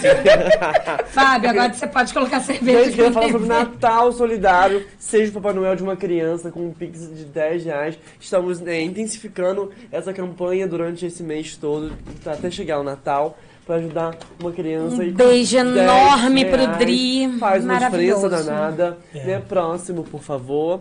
Quero falar também das meninas super poderosas. Uau, maravilhosas. gente! Arrasaram. Arrasaram. É, elas arrasaram. Arrasaram, Vieram arrasaram. chutando a porta e falando assuntos maravilhosos. Eu fiquei assim, é, eufórico, feliz, feliz também, porque eu sei quanto elas são é, militudas, não só militantes, né? Que elas duas são bonitas, inteligentes, elas vão botar pra São quebrar. peitudas, Também, né? Nossa, também. maravilhosas. Cada assunto muito bacana, muito feliz, é, cada vez mais, porque a nossa equipe só tem é, feito desde então a diferença. Isso é muito gostoso. Próximo, por favor. Senhor Fábio Ramos. Putz. Ah, e tu queria falar também, tcharam! Sobre. Ah, a cervejaria Rio Preto. E nessa pegada de falando cerveja Rio Preto, a origem da sua água é de Minas mesmo? É Rio Preto mesmo? Isso, a gente tem uma mina. Mas- não, pera, você tem uma mina ali sua? Cara, eu pensei a Não, mesma mas coisa. calma, Meu olho foi assim também. Mas Como a gente assim? optou por não utilizar ela, porque explorar uma, tá ali na natureza, a gente ia acabar com ela. Se fosse explorar, fazer cerveja. Querendo ou não, fazer cerveja precisa de água. Muito. Bastante. Mas você acha que é a ponto de acabar com a mina? 4 mil litros, não quis testar, não. Não, aí, aí tá, É. tá, você falou uma coisa, então eu já vou te falar matematicamente falando. Para produzir mil litros, quantos litros de água consome? Da de ferver a fazer. 1.300, em média, mais ou menos, que vai sair mil. Ainda tem a água que a gente utiliza para resfriar ela. Só que essa água eu tenho. Lá a gente tem todo o esquema de reaproveitamento de água. Ótimo. Então a gente só Ai, que descarta Putz, pensamento ecológico, legal, cara. Usa para lavar chão, que é o que a gente descarta. Sim. Então, em média, mil, mil e quinhentos litros Para fazer li- mil litros. para fazer mil litros. Bonitinho. Mil e Entendi. quinhentos litros. E a pra garrafinha fazer é tão litros. bonita, Só que se eu fizer durante uma semana Fantástico. direto, fizer mais de uma produção, duas, três no dia, dependendo de como tiver o, movimento, eu vou gastar 3 mil litros no dia. Aí mais 1.500, tipo assim, no final de semana vamos dizer que eu gasto 6 mil litros. A produção foi boa. Eu não sei se essa mina vai suportar. Eu, Entendi. É, você não fez o estudo Entendi, dela. não tem ter o como, tem que ter um estudo. tudo tal. Aqui. Então vende lá a sua água? Aí a água, a gente utiliza a água da cidade, a gente tem uma estação de tratamento, nós montamos Que uma estação de tratamento da água também. Eu vou fazer uma pergunta aqui que eu não faço ideia do que isso significa. Mas Ai, olha isso, gente. Olha isso. Comigo! não faço Vocês ideia. estão impossíveis Mas- hoje. Vocês estão impossíveis hoje. E olha Não que eu ainda tô no primeiro copo, tá, gente? Fábio Ramos não, mas eu tô no primeiro copo. Mas o Vi... Ele deve saber o que tá perguntando, né? E eu espero que o Matheus saiba responder. Oremos. É, Vinícius Gomes está perguntando de onde vem a inspiração para os sabores. Inspiração para os sabores. Para os sabores não tem que ter muita inspiração. A é inspiração, entende? de mercado. Você tem que saber o que está vendendo, o que, que possivelmente o público vai gostar. E nome? Aí você tem que ter inspiração na hora de montar a receita. Ah, essa Ah, receita. é o- é o- é o que- GMC4, Agora eu, eu consegui captar Então, então você sabe assim, Ah. o gosto que o povo quer, agora eu vou chegar naquele gosto, é assim? Aí eu tenho que procurar Entendi. chegar naquilo. Aí tem que É escolher marketing. de grão, escolher Entendi. de. É marketing direcionado. né? Mas como que é Bacana. feito isso daí? Você vai... Sei lá, cara, eu acho que se eu fosse fabricar cerveja, eu ia querer ver Se eu fosse eu, ia tomar um barril lá. daquele de chopp e a inspiração ia vir. Não ia nada. Não ia nada. Ia ficar louco. Ia ficar doido. Ah, Tô mas aí conta brincando. pra gente. Você, sei lá, um dia acorda, vou fazer uma cerveja diferente. Vou, é Agora, mais ou na menos fábrica isso. não tem muito essa possibilidade, não, porque, vamos dizer assim, testar com 500 ou 1000 litros, Puta, fodeu. É babado. der errado... E como é que faz pra testar? Aí, essas receitas que eu tenho hoje em dia foram assim, foram testadas na fábrica. Que bacana. Nossa, mas não tem assim como você fazer Porque só um pouquinho, fazia- só pra. Eu fazia antes de começar a fábrica, então eu adaptei as receitas para a fábrica. Que doideira, cara. Não, é Deus. muito Foram específico, duas né? só que eu testei na fábrica. Alguma cerveja vocês já fizeram pra uma pessoa especial? Hum. Tipo assim, essa daqui vai pra minha mãe, essa daqui vai pro meu pai, algo Não, assim. Ainda não. Nunca. Ainda vai surgir. Calma, Ainda vai calma. surgir. Eles, eles vão quando- che- eles vão chegar Vou lá. montar, que eu tô montando equipamentozinho de teste ainda. Tô É, você sabe que eu, Ah, você sabe que eu tenho visto um produto, eu não sei, nunca consumi, mas tenho visto, Que? lá de São Tomé das Letras, Eu tenho visto do Ventania, ele tá É cogumelo produzindo azul azul! Caraca, velho! Quero. Eu, eu vi, mas não me Eu nunca, nunca me nunca te experimentei, mas eu vi que virou e o cara tá virando propaganda Ventania. Eu São aceito. Tomé das Letras, Minas Gerais Eu também. também, eu vou São Tomé eu essa aceito, semana. eu Ah. aceito. Pode. É, cogumelo azul. A gente vai falando isso daí de se você não se inspirou, se você fez, se você não fez, como é que é isso tudo, por quê? Eu sei que você hoje está no negócio. E todo negócio ingessa a gente porque você tem receita, entrada, saída, tudo tal, pum. Aí a gente sabe que o momento hoje seu é de botar para fora o que você já tem de bom. Né? Então, putz, eu cheguei hoje, eu vejo que meu produto é aceito, que meu produto é bem falado, isso, aquilo tudo. Então você quer se comercializar, quer rentabilizar o que você falou. Investir muito, agora quero recuperar. Entendo claramente isso, eu acho que você está certo. Eu acho que você já ousou pra caramba e agora está na hora de rentabilizar, de voltar para isso. Né? Você consegue ver o Matheus com mais produtos baseados na cerveja ou até fora da cerveja? Produtos. Produtos, você diz. Eu já faço algumas coisas. É mesmo? O que que você faz? Olha, o quê? Olha, geralmente eu uso, tipo assim, vamos dizer, o refúgio da cerveja que sobra da produção que não dá pra aproveitar. Então, tipo assim, aquele restinho de moço que sobrou no fundo da panela. Ah. Aí lá eu consigo fazer tempero, faço molho, barbecue. É mesmo? Olha! Pô, eu não sabia disso, caralho. Gente, Aí, preciso. Cara, o Matheus é um alquimista. Eu não sabia disso não, Matheus. Sério? Aí tem o bagaço também do malte, eu já faço biscoito pra cachorro, vai fazer biscoito pra gente. Putz, mas como é que eu... Olha só, cara. E você vende isso lá na cervejaria? Por enquanto, só o molhinho, que aí a pessoa vai lá, pede uma porção, aí você vem. Não sabia. Caraca, Matheus, olha que loucura, eu não gente, sabia disso, cara. Fazer uns stories lá. Eu tô É, te falando isso porque a gente, a gente vê esse produto diversificado vindo. Porra, eu falo pra você da, da cachaça hoje que, cara, tem inúmeros produtos hoje que são de cachaça. Sim. Pô, vai do bombom Tem a até bala. cachaça, É. bala, o bala. e tal. é. Tô te falando isso porque o processo da, da, da cerveja leva tanto produto que eu tô te perguntando com curiosidade, cara. A gente, eu já vi sabonete, né, de, de É, produto. já fiz também. Deu certo? Sabonete Deu. de cerveja. Com o final do lúpulo que sobra no fundo da panela. Ficou bem legal. É mesmo, cara? Mas o, o cheiro ficou legal? Ah, Ou você usou eu essência? essência. Ah. Aí ele ficou... Porque ele não tem cheiro. Você ele ali, ele fica Ah. tipo um marisco ali. E aí ele ficou... Putz, isso que eu ia falar. Ficou aquele É, creme fica esfoliante. esfoliante. Caraca, que legal, Matheus. ser gostoso, né? Você. Uh, É, eu já fiz Ô, Matheus, sabonete. mas assim, você é falando de processo de criação, também. eu tô vendo aqui pelo momento que você tá falando, só você que faz isso tudo, sua irmã não tem uma inspiração, seu pai, ninguém ainda. Não, eles ajudam, tipo assim. Mas não tem uma aí a inspiração? produção fica por minha conta. A gente sempre conversa, vamos produzir alguma coisa e cada um tem uma Tua irmã é mais nova? Minha irmã é Legal. mais nova, três anos. Ela fez alguma faculdade igual você fez, não? Ela fez engenharia de produção. Arrasou. Ela tá fazendo engenharia de alimentos e a pós-graduação em cervejaria aqui em Valença. Que... Nossa, gente! Outro patamar! Não dá nem pra conversar Nossa, direito com não, eu tô gente, né? Não você, sabe eu nem brincar, gente. Não, eu tô falando isso pra você porque é o seguinte, cara, é...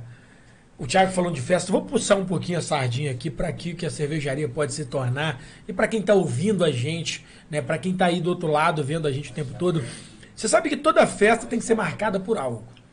Não dá para fazer uma festa igual para todo mundo, né, Thiago? Exatamente. Senão os outros vão falar, vai lembrar o que da sua É festa? igual? Não pode. Tem É. que ter um tchan. E aí você falou isso daí.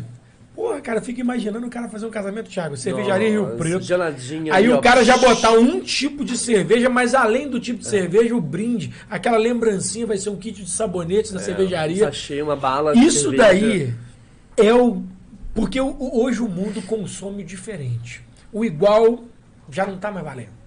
Né? A gente a, a gente está vendo que as grandes marcas elas é, levam o nomezinho dela pequenininho, mas o, o que tá na estampa já não é a grande marca porque as pessoas querem diferente. Tô vendo tua camisa aí maravilhosa, putz, caraca, maneiraça. Eu quero um Eu me amarro nessas camisas, né, que representam justamente é, o que a gente gosta de ser, muito além da marca, né? A marca já não é mais o símbolo, a gente gosta de ser.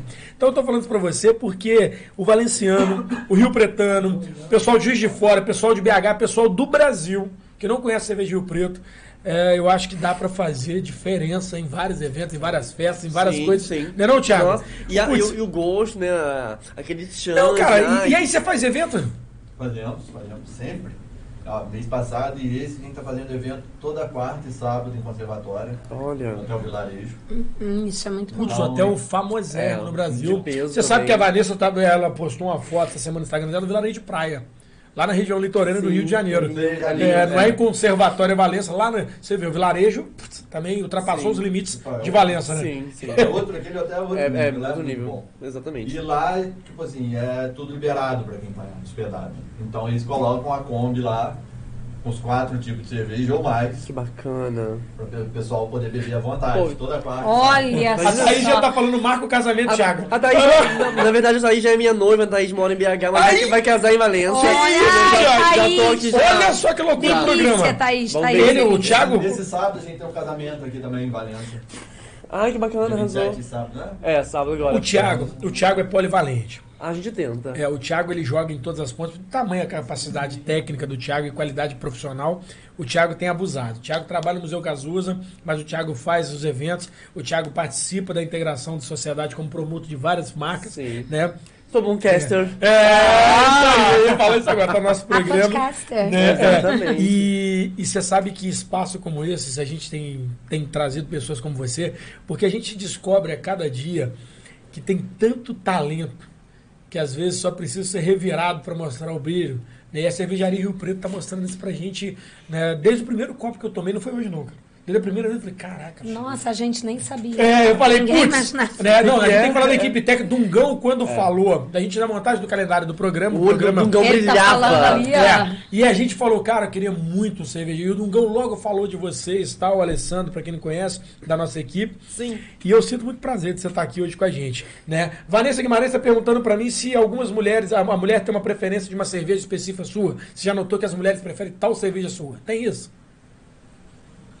Não mulher, mas no geral, cerveja mais fraca, estilo Pilsen mesmo. Mas aí a pessoa, depois que chegar lá, experimenta as outras. geralmente ela vai mudando. Ela vai mudando. Às É vezes a é pessoa tem é um medo, Medo, também de sim, ousar, sim, né? é Muito ousar, é forte, cultura. algo E como é que você indica? Como é que você fala pra. Fala pra mim, vende essa mais forte pra alguém.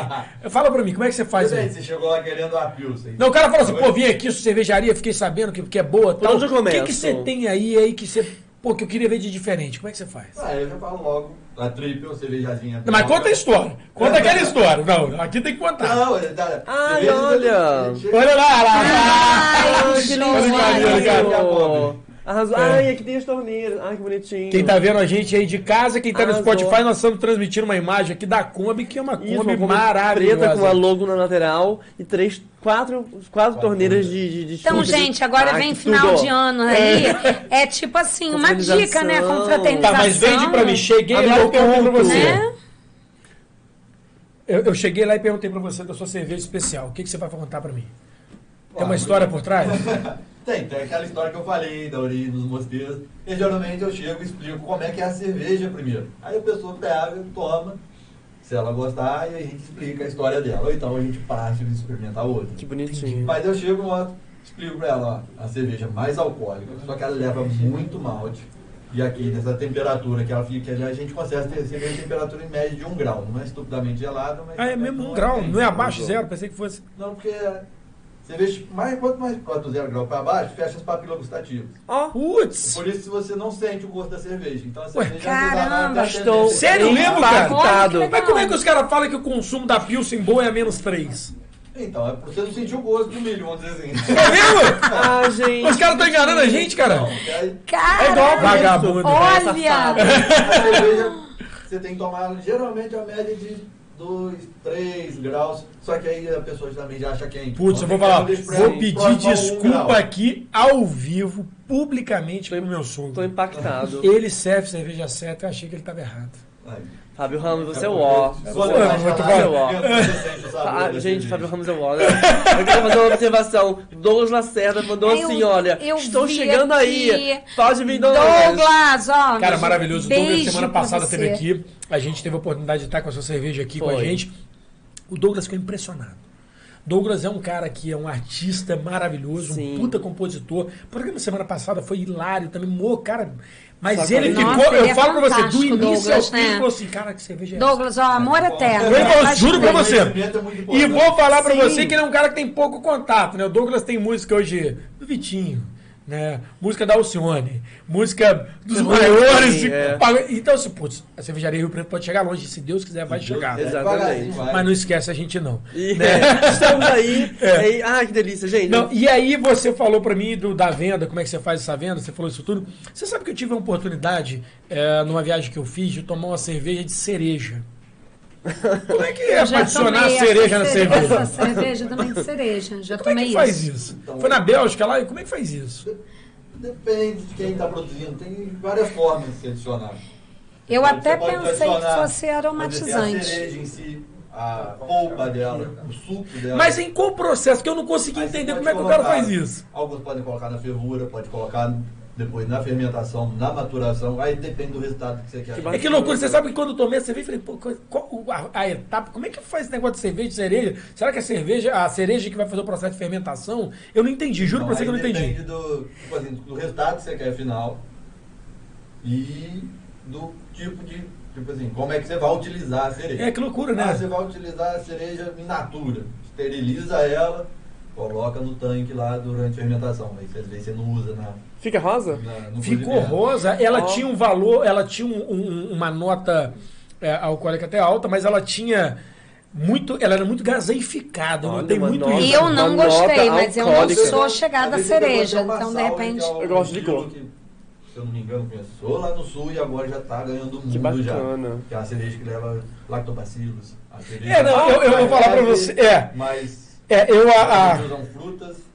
É, não, então, eu, eu vou te falar, a gente, eu, eu, eu fui numa cervejaria na Bélgica com a minha esposa e a gente queria experimentar todas as cervejas Ah, que então existiam. já tem algum tempo, Nossa, não foi Fabiano. agora. Putz, não, a gente queria experimentar sal, tudo que Nossa, tinha. Não dava, não Queria dava. tudo, e aí lá Não eles tinham como. um processo de troca Vanessa das Guerreira. taças. Vanessa Guerreira. Né? Porque, tipo assim, não, essa cerveja é com essa taça. Aí, o, aí tal, a gente, pô, dificuldade de língua, né? Aquele desafio da língua lá. Mas o cara explicou pra gente que cada, né, o aroma precisava daquela taça para que você conseguisse sentir desde o paladar o aroma, né? Aí então assim, existia essa variação, trocava taça toda hora, e aí foi quando eu experimentei essa cerveja que eu senti ela muito diferente. Falei, caraca, que cerveja louca, velho. E é uma cerveja que ela tem, né? Você consegue comprar ela no mercado, né, no- na internet, tudo.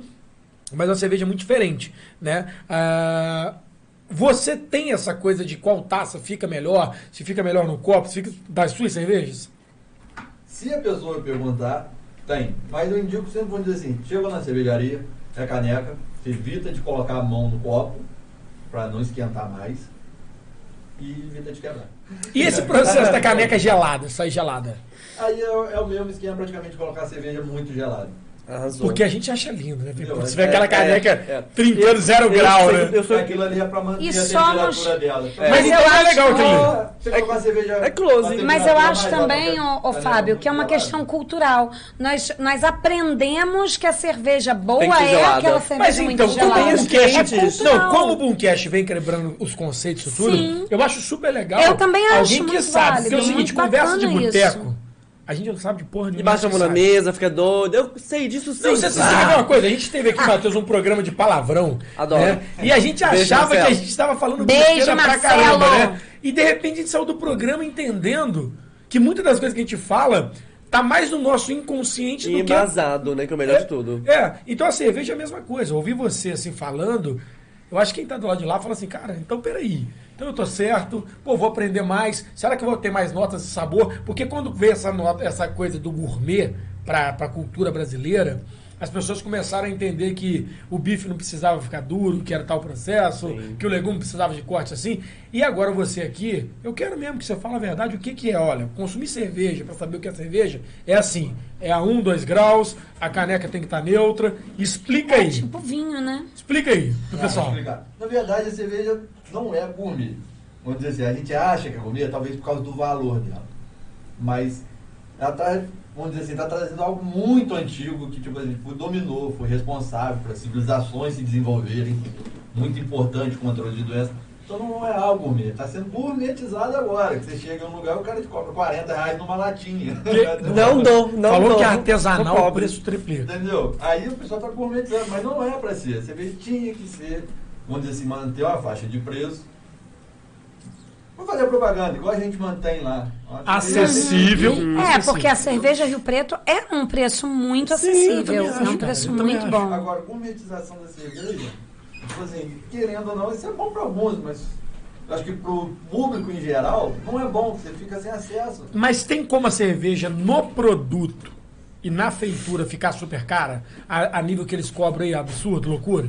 Tem, mas aí, é, tipo assim, é exageradamente. é, mas são, seriam garrafas que já tem cervejas assim, vamos dizer assim. Hum, como é que eu posso explicar? Uma cerveja que vão, você vai maturar ela num barril. Então você vai ter um estoque dela de um ano. Então você tem que calcular. Cerveja também dela. envelhece? Envelhece. Tem esse processo de envelhecimento? Porque o chopp tem um data de consumo, não tem? Tem também. Ou não? Não tem. Como é que é isso? Me explica isso. Depende muito da cerveja. Tem cervejas que são feitas para envelhecer, que você vai deixar lá, que o fermento dela mesmo é, vamos dizer assim, apropriado para isso. E o jeito de conservação dele é. Agora, cerveja igual a Pilsen, uma cerveja leve, fraca, pouco álcool, dizer, um pouco lúpulo, então tem coisas ali que não vão conservar ela, que, que conserva bastante. Cerveja é uma quantidade de álcool, quantidade de lúpulo. O que conserva, então? Quanto maior a concentração de álcool, mais tempo essa cerveja vai ter. mais tempo de Quando vai ter. a pessoa fala a cerveja chocou, o que, que é esse processo? Geralmente é quando ela perde o gás. Você congela, descongela a cerveja, aí dá um jeito de liberar, às vezes a tampinha solta um pouco. Artesanal choca também? copo, Toda cerveja pode chocar. Olha só. Aí você joga ela no copo, não tem aquele gás, já tá com gostinho, às vezes tá pegando pra um azedo. um Aí ela estragou? Aí estragou. Você deu algum mole que você conseguiu estragar. Não tem, então, assim, tipo assim, a cerveja choca, ela é uma cerveja que faz mal, Às não? vezes se ela for choca só de perder o gás, não vai te fazer mal nenhum. Tá. Na verdade, não- Ah, mas amarga, quando ela né? estraga, geralmente ela tem a tendência a vinagrar. Fica mais azedinho. vai ficar horrível. Fica horrível, É azeda, fica né? muito não ruim. Aí você falou disso, né? Perdeu o terapia. perdeu Ah, tudo. Aí eu vou te falar um processo que foi dos mosteiros também, que levou muito tempo para ser feito. E aí eu vou te perguntar, talvez te botando na saia justa. Cerveja tem que ter espuma ou não? Ah, isso aí tá também. eu tô falando de cervejeiro. Porque tem essa cultura, tem que ter espuma para conservar. É, Pra- a- Eu não gosto de Na espuma. verdade, ela tem que ter o gás. O Não é jeito- espuma? É, o jeito que você serve ela vai definir se ela vai dar muito espuma ou, ou- menos espuma. Eu gosto de meio Entendeu? espuma. Ela tem que ter o gás. Eu não gosto de Agora a espuma. espuma geralmente serve para uma conservação de aroma, você vai tomando, ela vai liberando aos poucos, serve para um certo controle de temperatura, mas também é pouco. Entendeu? Mas aí você foi servir para alguém. Como é que você põe a espuma? Aí eu pergunto.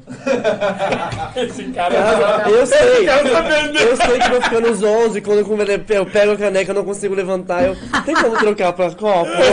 Que eu já já não, Não, eu tô te mais. perguntando isso porque colarinho não colarinho, né? Tem gente que não coloca colarinho porque bebe mais, quer dar um dedo a mais de cerveja tal.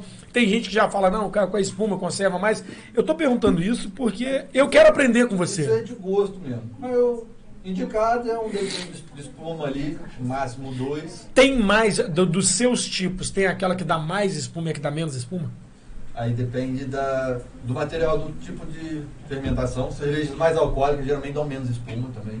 Cerveja mais encorpada demoram a liberar isso pro gás. Então, tipo, você colocar ela de pertinho, copinho tombado, ela vai dar menos espuma. Jogar de cima, ela vai liberar mais gás.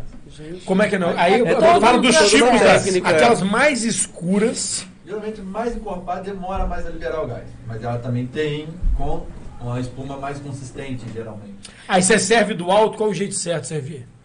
Ou não? Não tem, cada um, cada um. É, cada um, cada um. Putz, assim, brincadeira. tem- Toma só cerveja e fica em certa. paz. Né? tipo, Aí depende da cerveja também. Se você for ver o jeito certo de servir, aí depende do copo também. A cerveja certa pra Abalou. frio, Pra verão. peixe, pra carne. Como é que é? Boque? Como é que é isso? Simplificando, cervejas claras e leves acompanham comidas claras e leves. Mas e assim. clima? Aí o Cara, clima- que, que coisa legal. O Vitor tá com a gente aqui. o- a cerveja mais alcoólica, mais encorpada, geralmente o pessoal tem costume de tomar ela no frio. Pô, cara, que legal. O Vitor tá substância falando aqui do consumo da cerveja, o mesmo Acesa Artesanal. Pô, que legal. Vitor, prazerzão ter com a gente no nosso programa aqui. Pô, um cara que eu gosto muito, sinceramente, gosto pessoalmente. Vitor estudou comigo, né? Um cara legal demais, né? É... A Vanessa tá falando aqui que não gosta de espuma. E aí, o Vinícius Gomes entrou, talvez depois que a gente fez aquela pergunta, e ele falou a pergunta clássica, né? Define de novo a diferença de cerveja para chopp. Tem como você falar de novo para quem chegou agora? Coisa chata. Basicamente é só a pasteurização. Só isso. A cerveja sai do fermentador, prontinha lá, vai pra garrafa, a gente pasteuriza ela E você pode trocar ela em qualquer lugar. Tem diferença. E por que, que a validade do chopp é Todo menor? mundo perguntando ao mesmo tempo. A gente, porque tá- sabe por quê? É um assunto que a gente fica É um assunto que não é, tem é, como. É novidade demais pra gente. Eu tô assim que eu for com o rabo aqui. Você já... Eu volto ali, volto ali e já volto. Peraí. Aqui. Por que, que o chopp tem uma validade menor que a cerveja? É, basicamente por causa da pasteurização também. O que que pedem mais? O que que você tudo, percebe que o povo gosta mais? Chopp ou cerveja? Ah, hoje em dia é chopp. Sério? Chopp? Por, é, por quê? Simplificando, é mais uma questão de precificação. Porque você, uma garrafa de cerveja vale praticamente a um litro do chopp por causa do custo de garrafa, custo de embalagem. Ah, entendi. Então, então é tipo assim, é só pra versão. comprar mais por menos? É. Porque é basicamente a mesma coisa. Você E quando você coloca a Kombi, a Kombi é é- cerveja ou é chopp? Como é que é? Hum. Você tem sua preferência? Chopp ou cerveja? Aí depende da é cerveja. Depende, Depende do dia. depende da cerveja, depende do chopp. diferença da garrafinha de, de, da nossa garrafinha para a garrafinha de vidro? Ó, o Thiago tá fora da mesa, tá perguntando lá de longe. Essa aqui é o chopp. Esse é o chopp que a gente enche de garrafa. Gente, é tudo de bom. Eu super recomendo pra todo Não, mundo. Gente, te contratem essa isso. Kombi, porque é muito bom. Eu, pessoalmente, não consegui ver essa diferença. Então, Na agora, minha vida, pessoal. Você pegar, vamos dizer assim, uma Weiss, uma cerveja de trigo, uma cerveja que é para ser, to- ser tomada nova. Então o chopp, por não ser pasteurizado, ele vai estar novo ali o tempo todo. O que, que é novo? Explica pro pessoal. O que, que é uma cerveja nova, um chopp novo? É literalmente nova. Saiu ali e já vai vazar. Já vai vazar. O E chopp- vai vender? Isso, o chopp, como você não pasteuriza, eu vou explicar isso agora antes de falar. Pasteurização envelhece o produto. É como se ela tivesse envelhecido seis meses ali em cinco minutinhos. Mas É como mesmo? que faz isso? Nesse choque de temperatura que ele falou que põe pra tu cozinhar. Tudo reage à temperatura Ah. ali, é como se estivesse envelhecendo a Nossa, cerveja. que loucura isso, É né? mesmo, cara. Basicamente, tipo, seis meses ali se envelhece ela ali muito rápido. E o chopp não tem isso, então ele O sai chopp novo. Ele sai novo, Ele sai verde. praticamente. Aí você pegou o chopp, geralmente cervejas mais leves e claras, ele tem dá muita diferença da cerveja. Agora, em teor alcoólico, tem diferença do chopp pra cerveja? Pode ter um pouquinho, já que o chopp não é pasteurizado, ele pode continuar fermentando ali devagarzinho. E aí ser mais alcoólico? É, mas é... Pouca coisa, né? é Hum, bem- nada relevante, né? Isso. É, cara, eu tô te falando porque existe o mito do Brasil, cara. A gente está num processo hoje, Matheus, que infelizmente nós somos de um país que não está evoluindo materialmente ao nível que o brasileiro desejava. Nós estamos muito pobres ainda, a verdade é essa. E a gente está com uma falsificação de cerveja, troca de rótulo. Não é falsificação. O cara pega o rótulo de uma cerveja e coloca em outra que é mais barata. E aí talvez o processo da outra não seja igual, sei lá, né? Talvez não tenha a mesma qualidade de paladar. E isso tem acontecido muito no Brasil, falsificação de cerveja, né? E as cervejas mais falsificadas são as, as de litro, que é justamente o cara, ah, vou pagar menos para consumir mais, famoso litrão, né? Na cerveja artesanal, tem essa coisa, esse pensamento de concorrer com essas grandes marcas já existentes ou não? Concorrer com marcas grandes, não. Não, tipo assim, não- todos vendemos cerveja, mas não, não é o mesmo mercado. Eles eles estão vindo pra, atrás da gente, que estão comprando cervejaria, mesmo, cara? cervejarias. É mesmo? Olha. Não sabia Uma disso. das grandes aí já deve ter umas 26, não lembro. Acho que E aí como é que faz? Eles paralisam a produção de vocês ou eles, tipo assim, ó, preciso que você faça agora pra mim e só pra mim, exclusividade? Como é que é isso? Não, eles te compram, te dão um tempo, aí, tipo assim, você vai trabalhar aí, vou te dar equipamento e pessoal. Você vai trabalhar pra mim cinco anos. Você já Daqui fez isso anos- com alguma marca grande? Não. Se tivesse feito, tava aposentado. é,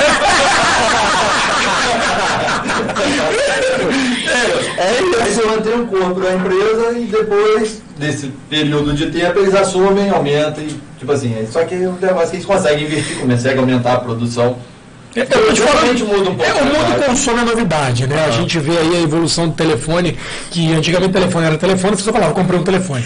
Hoje você fala qual modelo, que ele vai evoluindo muito rápido.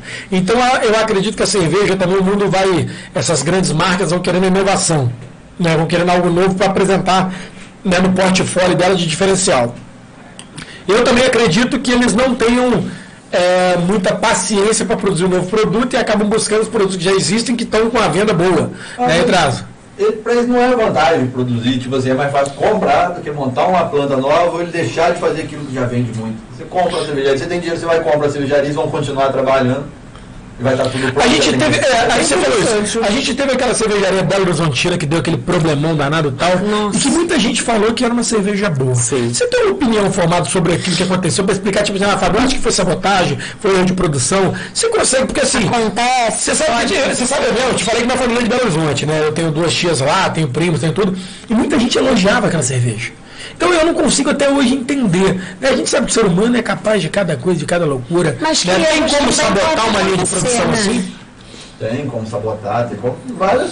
Tipo assim, se você não tiver um controle, se não tiver alguém acompanhando o tempo todo, pode ser sabotagem, pode ser defeito na produção.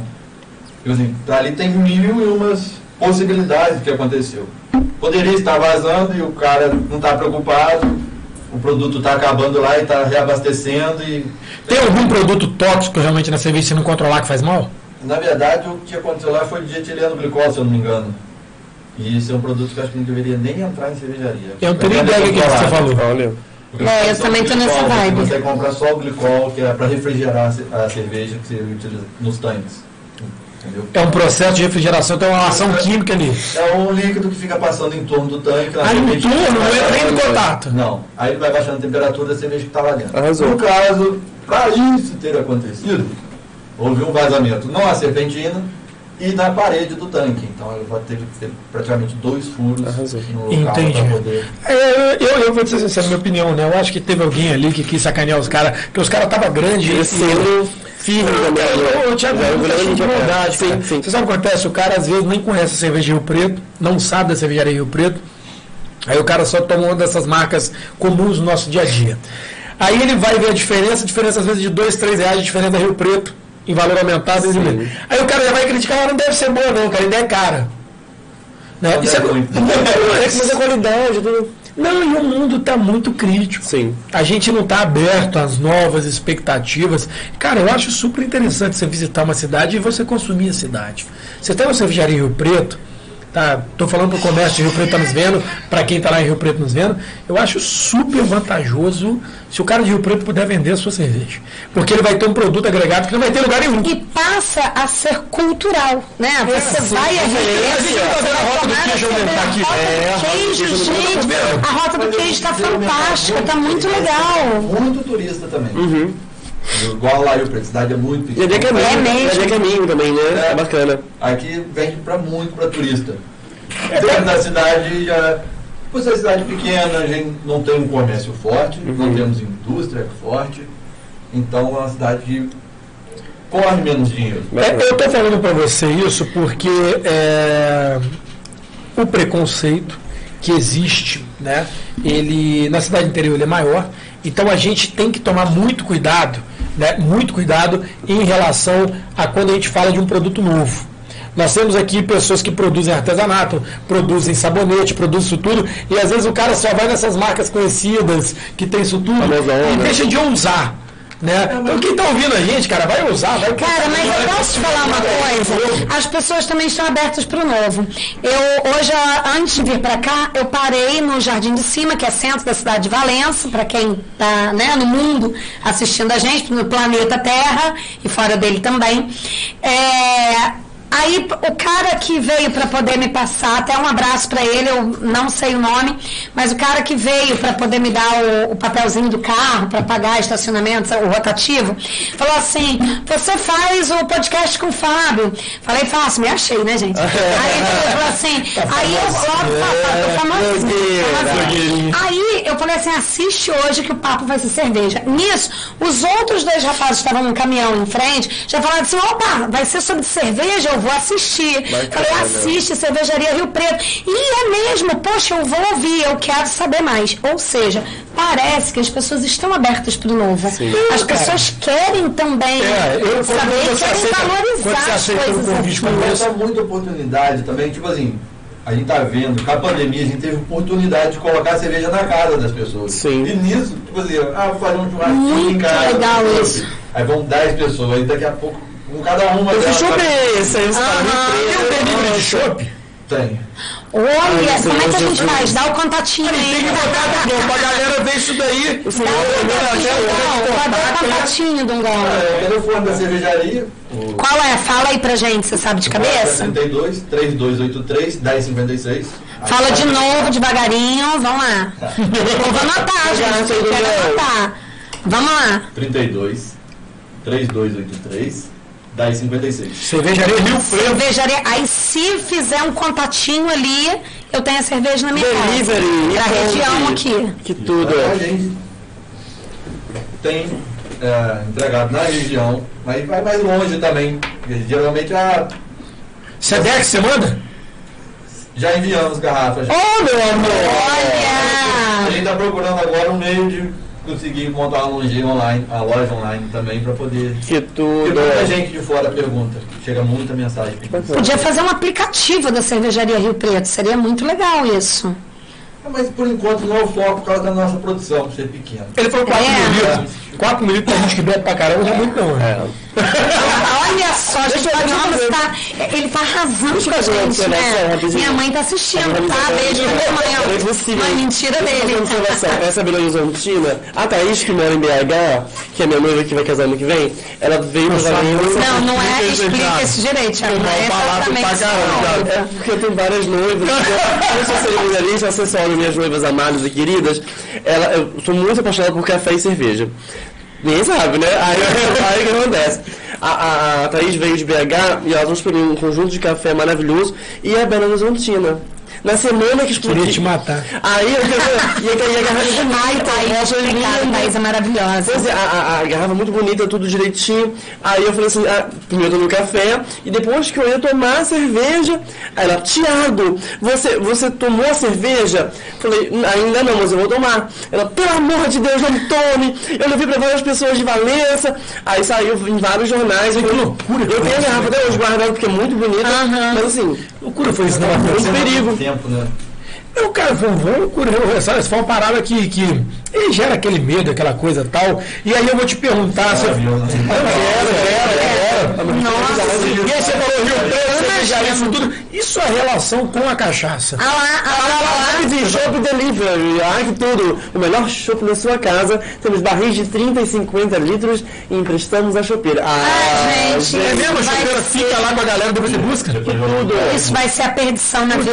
3298 493 Nossa, gente, 98493 5833 ou 3232 831056. Anota isso aí, ó. É, pedindo pra Pra, pra vida e pra festa de final de ano, né? É mesmo, né? É, qual o primeiro? O símbolo de baixo. 3232 831056. Fala se você viu aqui no Boomcast. É, você falou, você falou que sua relação é muito boa, Rio Preto tudo. E sua relação com a cachaça? Cachaça, cachaça? É. Foi muito.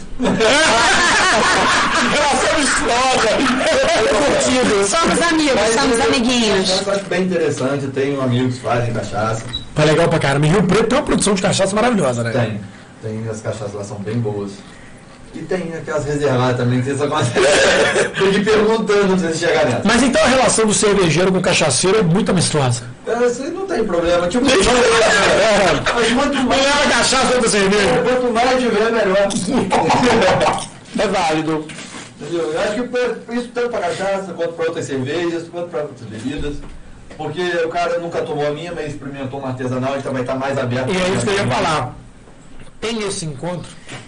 Você faz esse encontro, tipo assim, é, a gente tem a Feira da Cachaça em BH, que é um, porra, pica maravilhosa, né? Tem esse encontro que você vai só pra vocês mesmo, ou, tipo assim, reúne um grupo de cervejeiro, tem isso? Tem grupos no WhatsApp, tem também. Mas como a gente está em Rio Preto, não dá para ficar eu ir muito encontrar, tipo assim, ah, vai ter uma reunião, sei lá, só de quem faz cerveja em algum local, fica difícil. Mas tem muito festival de cerveja, né? Aí você acaba conhecendo muita gente. Você pensa em fazer um Você, festival eu ia desse? fazer essa pergunta. Você já pensou em fazer um festival? Dia 17 de abril de 2020, mas... Era mesmo? Ah, vamos remarcar, vamos remarcar. Já tinha cervejarias, já tinham três dias de shows. Olha, Ai, Você é em Rio Preto? Dia sem Rio Preto, sexta, sábado, domingo na praça. que delícia. Caraca, que Aí loucura. já tínhamos duas cervejarias, e mais uma até, o- até assim, enquanto eu estava planejando. Tinham oito bandas. Que bacana. Aí já tava vendo gente que quisesse fazer tatuagem, que gente que quisesse fazer hambúrguer, quem quisesse montar coisas. Cara, que vibe legal, velho. Todo mundo Poxa. Primeiro chute, primeiro tá, cerveja. E depois a gente ia capitalizar a gente de fora. Ah, E aí a gente falou de cachaça, falou disso tudo. Cachaça tem muito essa coisa de envelhecida, 32 anos, 12 anos, 10 anos, isso aquilo tudo. Tem cerveja, assim, prêmio de tantos anos, tem isso? Tem, tem também. Já tem algum prêmio na Cervejaria Rio Preto? Vocês nunca participaram, Não, nada? nunca participamos, não. É mesmo, cara. Não, porque, tipo assim, além de você correr um certo risco, porque pra gente participar eu gostaria de levar a cerveja até o local. Porque se enviar ela pelo correio para outros lugares. É um pode ser, risco, vai né? Quebrar, furar. um pouco, o cara vai avaliar do mesmo jeito. Aconteceu isso, se não me engano, com a cervejaria de Fora. Cerveja chegou lá, acho que vazou o gás, alguma coisa, cerveja chegou lá já querendo oxidar, o cara tomou zero em todos os quesitos e pronto. A dele poderia ser a melhor, Poxa. chegou lá foi considerada uma É mesmo, pior. É ruim. Foi um Você vê que loucura, sabendo. Por um detalhe, né? Aí, Eu não sabia nem que era assim que podia concorrer. Eu Então, também você pode não. pro correio as amostras, entendeu? Você só escreve lá a característica de cerveja, não manda nem com rótulo, pra não ter... Nem sabia. É todo um que- processo, tem que ter logística. Aí outra curiosidade. Tem, muita certeza do que você está enviando, ou então você dá um jeito de participar no evento. Vai ter o Mundial de La Bière, tá chegando aí, seria uma ótima oportunidade, mas se a pandemia, essas coisas, vamos ficar quietinho. É porque eu vi em Petrópolis Sim, um evento é desse. demais. Não foi isso que É teve o- um festival de premiação de cerveja. Tá, É, tá, eu vi. Petrópolis. Mais próximo no- de nosso aqui, né? A gente tem no sul, a gente tem muito. Agora o maior é agora no Rio, né? Acho que É. é dezembro agora? É, 22? ali no Porto Maravilha, não é isso? É, não sei. Então, ali, puta, Ali tem a ferve, é. oportunidade de ir, pode ir. Maravilhoso. É, eu acho que é o melhor. O Oktober, então, não é o maior? O Oktober é pra você beber, Ai, tem diferença, então. entendeu? Lá é o Mundial da é, tipo assim, o pessoal apresentando cervejas novas, stand de cervejarias. Você pode é, comprar, mas tendências no mercado. Ah, o lá. Oktober, então, é pra você consumir. É, pra você consumir. você tem que pegar aqueles canecão, aquele negócio de Mas vidro. delícia, assim. né? Você Já foi? Não. Eu fui uma vez tem, só. Tem vontade. Eu fui uma vez no festivalzinho de cerveja que teve na Alemanha, que a gente foi visitar em Nossa, Ali, eu falei que Ali, Só falei que no foi em lugar onde mais ali. consome cerveja no mundo, acredito Ah, eu, né? visitar a irmã do meu pai, que ela casou com um alemão por carta, coisa que para infantil. E ela foi morar lá. E depois de 18, acho que a primeira vez que ele foi lá foi 30 anos quase depois que ela casou. E aí acabamos indo lá visitar ela. Aí você foi lá? Tinha um festivalzinho na cidade, cidadezinha histórica, Espaia. Que bonitinho. Aí teve um festival de cerveja. Tem umas cidades tiver muito à lindas na Alemanha. Pô, então você vê que tem diferença. Os outros acham que o maior festival é, de cerveja é o Oktober. Na verdade, o Oktober é o carnaval da cerveja e o maior festival de cerveja é no Rio. Pô, o pessoal do É, estado do Rio que tá vendo que eu digo De experimentação, exatamente. É, não, porque a gente tem. Você vê, é, Eu achava realmente. é um papo tão tabu. É um papo tão tabu que a gente não sabe as verdades, tá? Essa é, é- é- a gente acha, né? E achou morreu 10 burros, é um ditado antigo, né? Legal você tá orientando a gente sobre isso. E aí falamos, cerveja prêmio, falamos, porra, relação com cachaçaria, falamos disso tudo aí. E aí eu te pergunto o seguinte, aonde a Rio Preto quer chegar? Onde a Rio Preto quer chegar? Olha, essa questão. Hoje em dia é uma questão bem complicada, porque somos três sócios, então cada um diz assim, teria um sonho diferente. Seu sonho que iniciou isso tudo, cara. então, mas eu acho que tem uma certa estabilidade econômica. Eu não quero fazer a melhor cerveja do mundo, por enquanto. Tá vendo? É, é. Tem um, Vai, vai primeiro desejo tem que ali. Primeiro tem que fincar os pés no chão, aceitar a realidade que, tipo, por ser pequeno, por- é déficit de equipamento, material, tudo é um pouco mais complicado. Quando você é pequeno, é, É tudo é mais complicado. É, mas a, a gente tem, você a gente vê, quer estabilidade. você vê na nossa região, eu vou citar alguns nomes aqui, nós temos a Cachaçaria Santa Rosa, mundialmente famosa. Nós temos o pessoal de Três Ilhas hoje também, da Werneck, que tem recebido prêmios mundiais, cachaçarias. Cara, eu acho que a Rio Preto é só questão de tempo também para botar o Sim. seu selozinho no Sim, mundo, sim. porque, pelo que a gente está vendo aqui, é um cara de qualidade, é um cara de conteúdo, é um cara que está realmente pronto para. É, não. É. Tá pronto. Sua irmã agora, então acho que você vai, você vai perder o sorriso. Sua irmã vai te passar.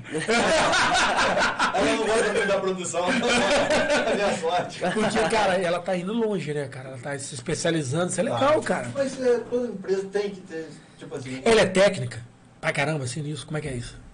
Então, ela está fazendo os cursos justamente para a gente parar de, tipo, a gente tem que assinar técnicos, precisa assinar termos. de- É, essas assinaturas são viaja, vezes complicadas, demora, né? É. Entendeu? A gente precisa de alguém que tá ali, ah, que vamos precisar disso pra agora. Você que forçou ela, né? Fala a verdade. Não, é. é aquele negócio. A gente vai voltando. E Rio Preto é um lugar que você sai de Rio Preto, mas Rio Preto não sai de você e você acaba voltando uma hora da sua vida. Não, entendeu? cara, eu vou te falar, a cidade interior, ela tem É. uma magia, ela tem um negócio que é louco demais, né? A gente Tem trabalha até, fora, a gente tem vai até volta, um mas- livro, um livro da Elaine Amorim, Beijo para Elaine, que é uma autora valenciana, uma escritora valenciana, e que, se não me engano, o nome é Enquanto os Homens Dormem, se não me engano, tem até mais de um volume, e que a história fala sobre essa magia toda e é- se passa em Rio Preto. Olha. Olha que legal, de repente, acoplar uma coisa a outra, porque isso acaba gerando turismo, né? A história é uma história meio macabra, sabe? De, de seres lobisomem, essas coisas assim.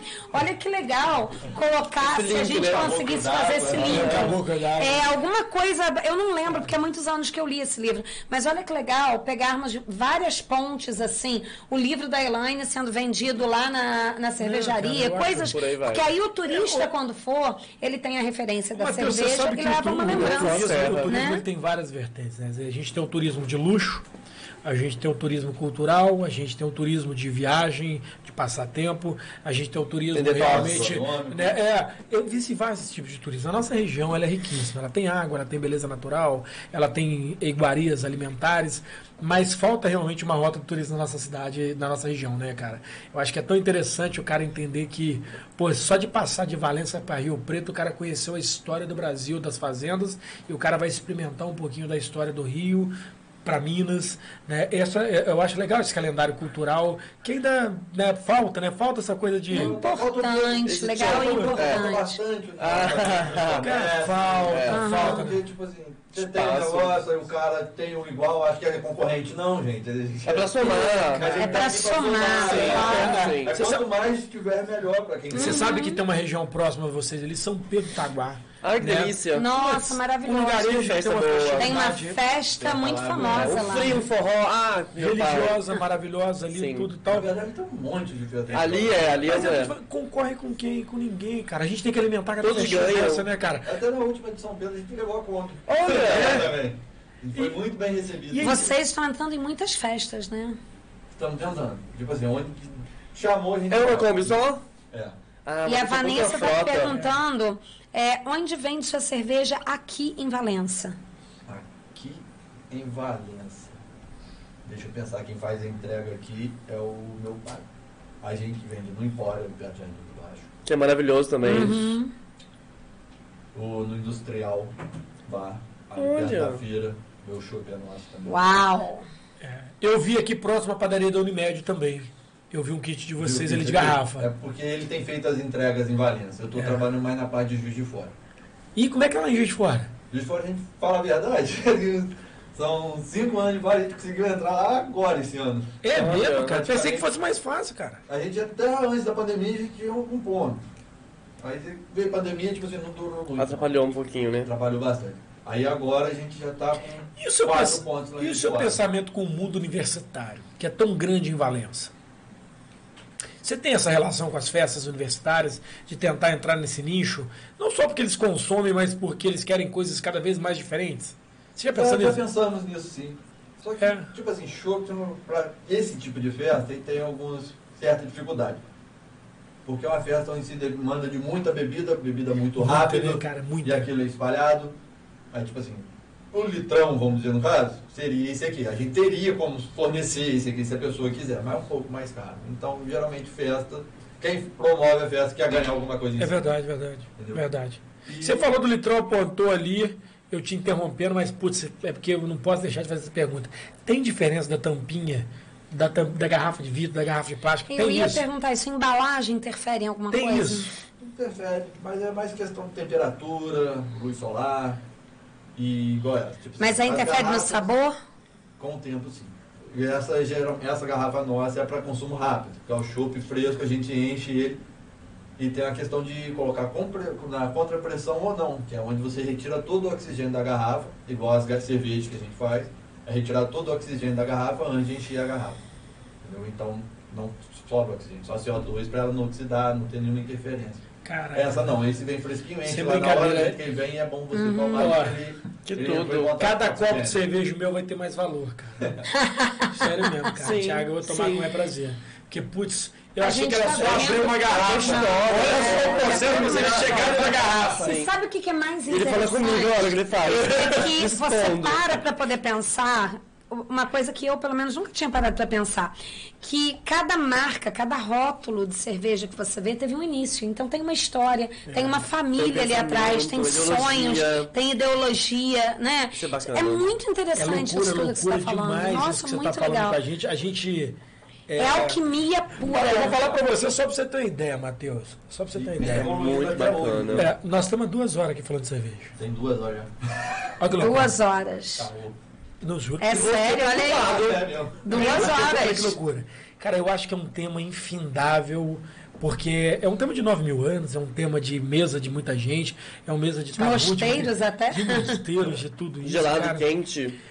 Cara, eu, eu fico assim, impressionado como é que a nossa região, o nosso Brasil, tem talentos escondidos em cada cantinho e a gente às vezes quer importar. Né? A gente tem que aprender a valorizar para exportar. Porque importar, cara, a gente tem importado muita porcaria e dado pouco valor. Eu falo isso para você pensando em mercado, pensando em consumo. Como é que era interessante os bancos né, até vocês e oferecerem cada vez mais a possibilidade de vocês crescerem. né, com juros baixos, né, com condição de crescimento, acreditando em vocês. E a gente vai vendo que o mercado ele não favorece muito o pequeno e que o sonho que move cada vez mais o pequeno, né, cara? Espero que você sonhe cada dia mais, Matheus. Sério mesmo, porque faz diferença na nossa mesa, cara. Faz diferença. Não, Muito. Tem que ser. É algo que, tipo, a cerveja, querendo ou não, acompanha a gente. Vai Cara, acompanhar por muito sim. tempo. Não, absurdo, cara, absurdo isso daqui. Olha, Vocês mudaram a história da família de vocês, né? cerveja e colocar ela num momento especial, tipo assim, um jantar, um Uhum. cerveja diferente. Ver um jogo de futebol, ou você, igual você falou, aquela terapia no bar. Então, é uma coisa que se dá, é multiuso. Cara, não, não, eu tô falando, tô falando com você porque assim, é, eu nunca, eu nunca tive a possibilidade, como eu te falei, de estar assim frente a frente e, e eu, eu saio daqui hoje totalmente diferente Também. quando abrir um copo de cerveja. Sim. Sempre. Totalmente diferente. Eu falo pra você que, que, que a minha cervejeira tá errada. Ela tá a menos 3. Já vou chegar em casa e ajustar. É verdade. Não, é, é, cara, eu tenho, eu tenho esse prazer, né? Eu acho que isso é um prazer. Né? Eu não tenho o hábito de ficar alcoolizado, mas eu, eu acho que é legal você consumir uma comida, tomar uma cerveja. Terapia também, né? É, cara, eu, eu, eu gosto disso. Eu tenho esse prazer da. da- Da cara, degustação. Não, tudo que, porra, eu degusto tudo é, é muito é, terapêutico pra mim. E, e tá com você que hoje tornou cada copo da cerveja Rio Preto mais saboroso. Né? Não, sério mesmo, cara. E eu vou te falar, é, a gente tem a família da minha esposa, ela é de Rio Preto. Ela é de Parapeúna, ali. Né? Você é Casa Simões, Uhum. né? Então era do, do Helder, né? casado com a tia Denise. Então meus primos tá ali, Bruno, Zé, todo mundo ali, primo da Vanessa, minha esposa. E eu nunca tinha ido lá conhecer e nem sabia que tinha visitação. Isso você pode ter certeza que vai ser uma rota que eu quero conhecer. Não, vai sim. Entendeu? Zé se diz ou Zé Simões? Isso, é, primo da Vanessa, minha esposa. Né? Bom, é. Você vê que legal. Eu que- com ele muito tempo. Putz. Amigo meu até. Eu tive com ele. É, não, Um. Bruno, Zé. É, putz, pessoa especialíssima. Não, a tia Denise esteve com a gente semana passada aqui em casa aqui, tal, né? Enguinho, infelizmente, deixou a gente muito cedo, mas era um cara que, né? É, quem tá ouvindo a gente no programa, quem tá no Spotify, a gente é de família de interior, a gente cultura interior, então assim, comer caça, tomar pinga boa, né? Bater papo na- no fogão a lenha. isso É tudo de bom. E a É padaria, e a vida. padaria falar 10 hoje no meio do caminho. Nossa, não tem É, preço. Não tem preço. E quem não conhece Rio Preto, vá conhecer. Restaurantes maravilhosos, pessoas como você, E agora né? o Parque da Serra Negra. Putz, maravilhoso. Sim, sim. Né? O funil, o funil, Nossa. funil. É. Vamos dizer assim, ah, Aquela Gruta Santos também é lindo. Vamos. vai crescer muito e tá crescendo. Cara, espero que a Rio Preto vá junto, né? Putz, igual balão, né? Vai lá florescer. Não, cara, vou te Daqui a pouco vai emancipar. É, Matheus, mas assim, E o preto tá correndo atrás do funil, não tá correndo junto. Entendeu? É, é. É, a gente tem essa diferença. Valença também, quem nos escuta, né? Conservatório. Nós somos uma cidade que, que o programa nosso é Valença, em Valença. A gente corre atrás de conservatório. Né? Turisticamente, eu fiquei É. muito feliz com a Silva que fez a iluminação aqui, mas conservatório, o Natal de Conservatório ainda está bem à frente da gente. E a gente vai chegar lá. Espero sim que todos nós cresçamos e que possamos ser cada dia melhor. Amém. Né? É, Então, graças Matheus, nessa vibe, nesse putz, esse equilíbrio todo aí, a gente sempre tem um limite emocional para quem está do lado de lá, porque não é pouco tempo de programa. A audiência, graças a Deus, sempre nos brindando. Mas, Thiago, despede aí. Fala pro pessoal Ai, que prazer que foi eu hoje esse programa, né? Eu tenho- ai, mas é um prazer inenarrável. Matheus, muito obrigado. Ai. Ai, gente, vem com a gente. Semana que vem vai ser maravilhoso. É isso aí. Entendeu, Ni? Terráqueos e não terráqueos, peço desculpa se eu não consegui responder todo mundo, porque realmente eu me empolguei demais. Eu sempre me empolgo Muito demais, rico. né? É, mas gratidão, só gratidão, gratidão à equipe, gratidão por vocês que estão aí. Muito obrigada pela audiência de cada um. Beijão. Matheus. é, eu, a, a minha marca é sempre falar com convidado, né? Você hoje representa, assim, pra mim, pelo menos o sonho. Porque o que eu não sei se você já parou pra pensar que você está mudando a história da sua família, né? Será quantas gerações vão continuar com a cerve- cervejaria Rio Preto. Então, é, o que você e sua família agora nesse momento estão fazendo é algo histórico, não apenas para a cidade, para a região, mas para a família de vocês. Muita gratidão, muito obrigado pela sua presença, por tudo que você ensinou, pela sua energia positiva, porque ele é Putz, mega good vibes, vibes, é, né? total, muito total. bom. Obrigada a todo mundo. Ó. Beijos. Matheus, fala o que você quiser do seu coração para quem você quiser, cara. É, né, se você quiser. Só a oportunidade de ter vindo aqui, mostrar o meu trabalho, mostrar a cervejaria, né? E agradecer a vocês pela hospitalidade, Ah, atenção. É. muito bom estar aqui, nem vi que tinha passado duas horas. Ah, não, não, não, não, Eu te avisei, eu Chegou te as avisei. Nós que temos que agradecer esse cara que, que chegou com a marca na cabeça e com o espírito criativo no peito, né? Quem, quem não conheceu aí, a galera aí, pô, os ETzinhos que você tá carregando aí, né? De uma história de um desenho que virou animação e que todo mundo, putz, caraca, como é que é isso? Eu acho que é isso. A gente tá precisando sonhar mais, cara. A gente tá precisando acreditar mais né, na gente, nos, nas- nos talentos que a gente tem. Falo isso de Rio Preto, falo isso de quem produz um chouriço, de quem produz uma linguiça, de quem produz um queijo, de quem produz um artesanato, de quem produz poema e de quem sabe degustar. A gente tá precisando acreditar nos nossos talentos, mesmo que sejam só para falar bem né? E que a gente abandone um pouquinho esse desejo nosso de falar mal dos outros. Cara, porque é isso que destrói. Então, a cervejaria Rio Preto, você pode ter certeza que ela já tem um espaço privilegiado nesse programa. Bom. Tá? Já- Você pode ter um certeza que a cerveja Rio que Preto, vai né? chegar na sua mesa Preto. sempre agora, né? Vai ser a Rio Preto, né? Porque é uma cervejaria que, desde o primeiro contato, foi extremamente afável com a gente. Agradeço o Dungão pela oportunidade de você estar aqui, né? E quero muito te agradecer. Isso daí. Dungão enjoado, hein? Ele, ele não, ele não elogia Não, toa. não, não, um amor. Pessoal, você que esteve com a gente essa noite, mais uma noite maravilhosa, mais uma noite espetacular, né? Uma noite brindada, uma noite prazerosa pra gente, pra vocês, espero que tenha sido. Semana que vem nós estamos aqui iniciando um ciclo diferente. Dezembro, o programa Boomcast vai estar mais voltado para falar dos natais solidários, da diferença da caridade nessa festa que deveria ser muito grande na casa de cada um, mas infelizmente nem todos têm o presente para dar, nem todos têm o dinheiro para comprar, e nós vamos incentivar cada mês os projetos sociais que fazem a diferença na comunidade, na sua vida, na vida das pessoas, assim como o Dri, o Maiquinho vai estar com a gente falando do tamanho desse talento que ele faz lá na periferia, trazendo o sorriso de uma criança, às vezes só rolando uma bola numa quadra. Vem com a gente, é a semana que vem, quinta-feira, às 19 horas, o Boomcast. Uma ótima noite a todos vocês.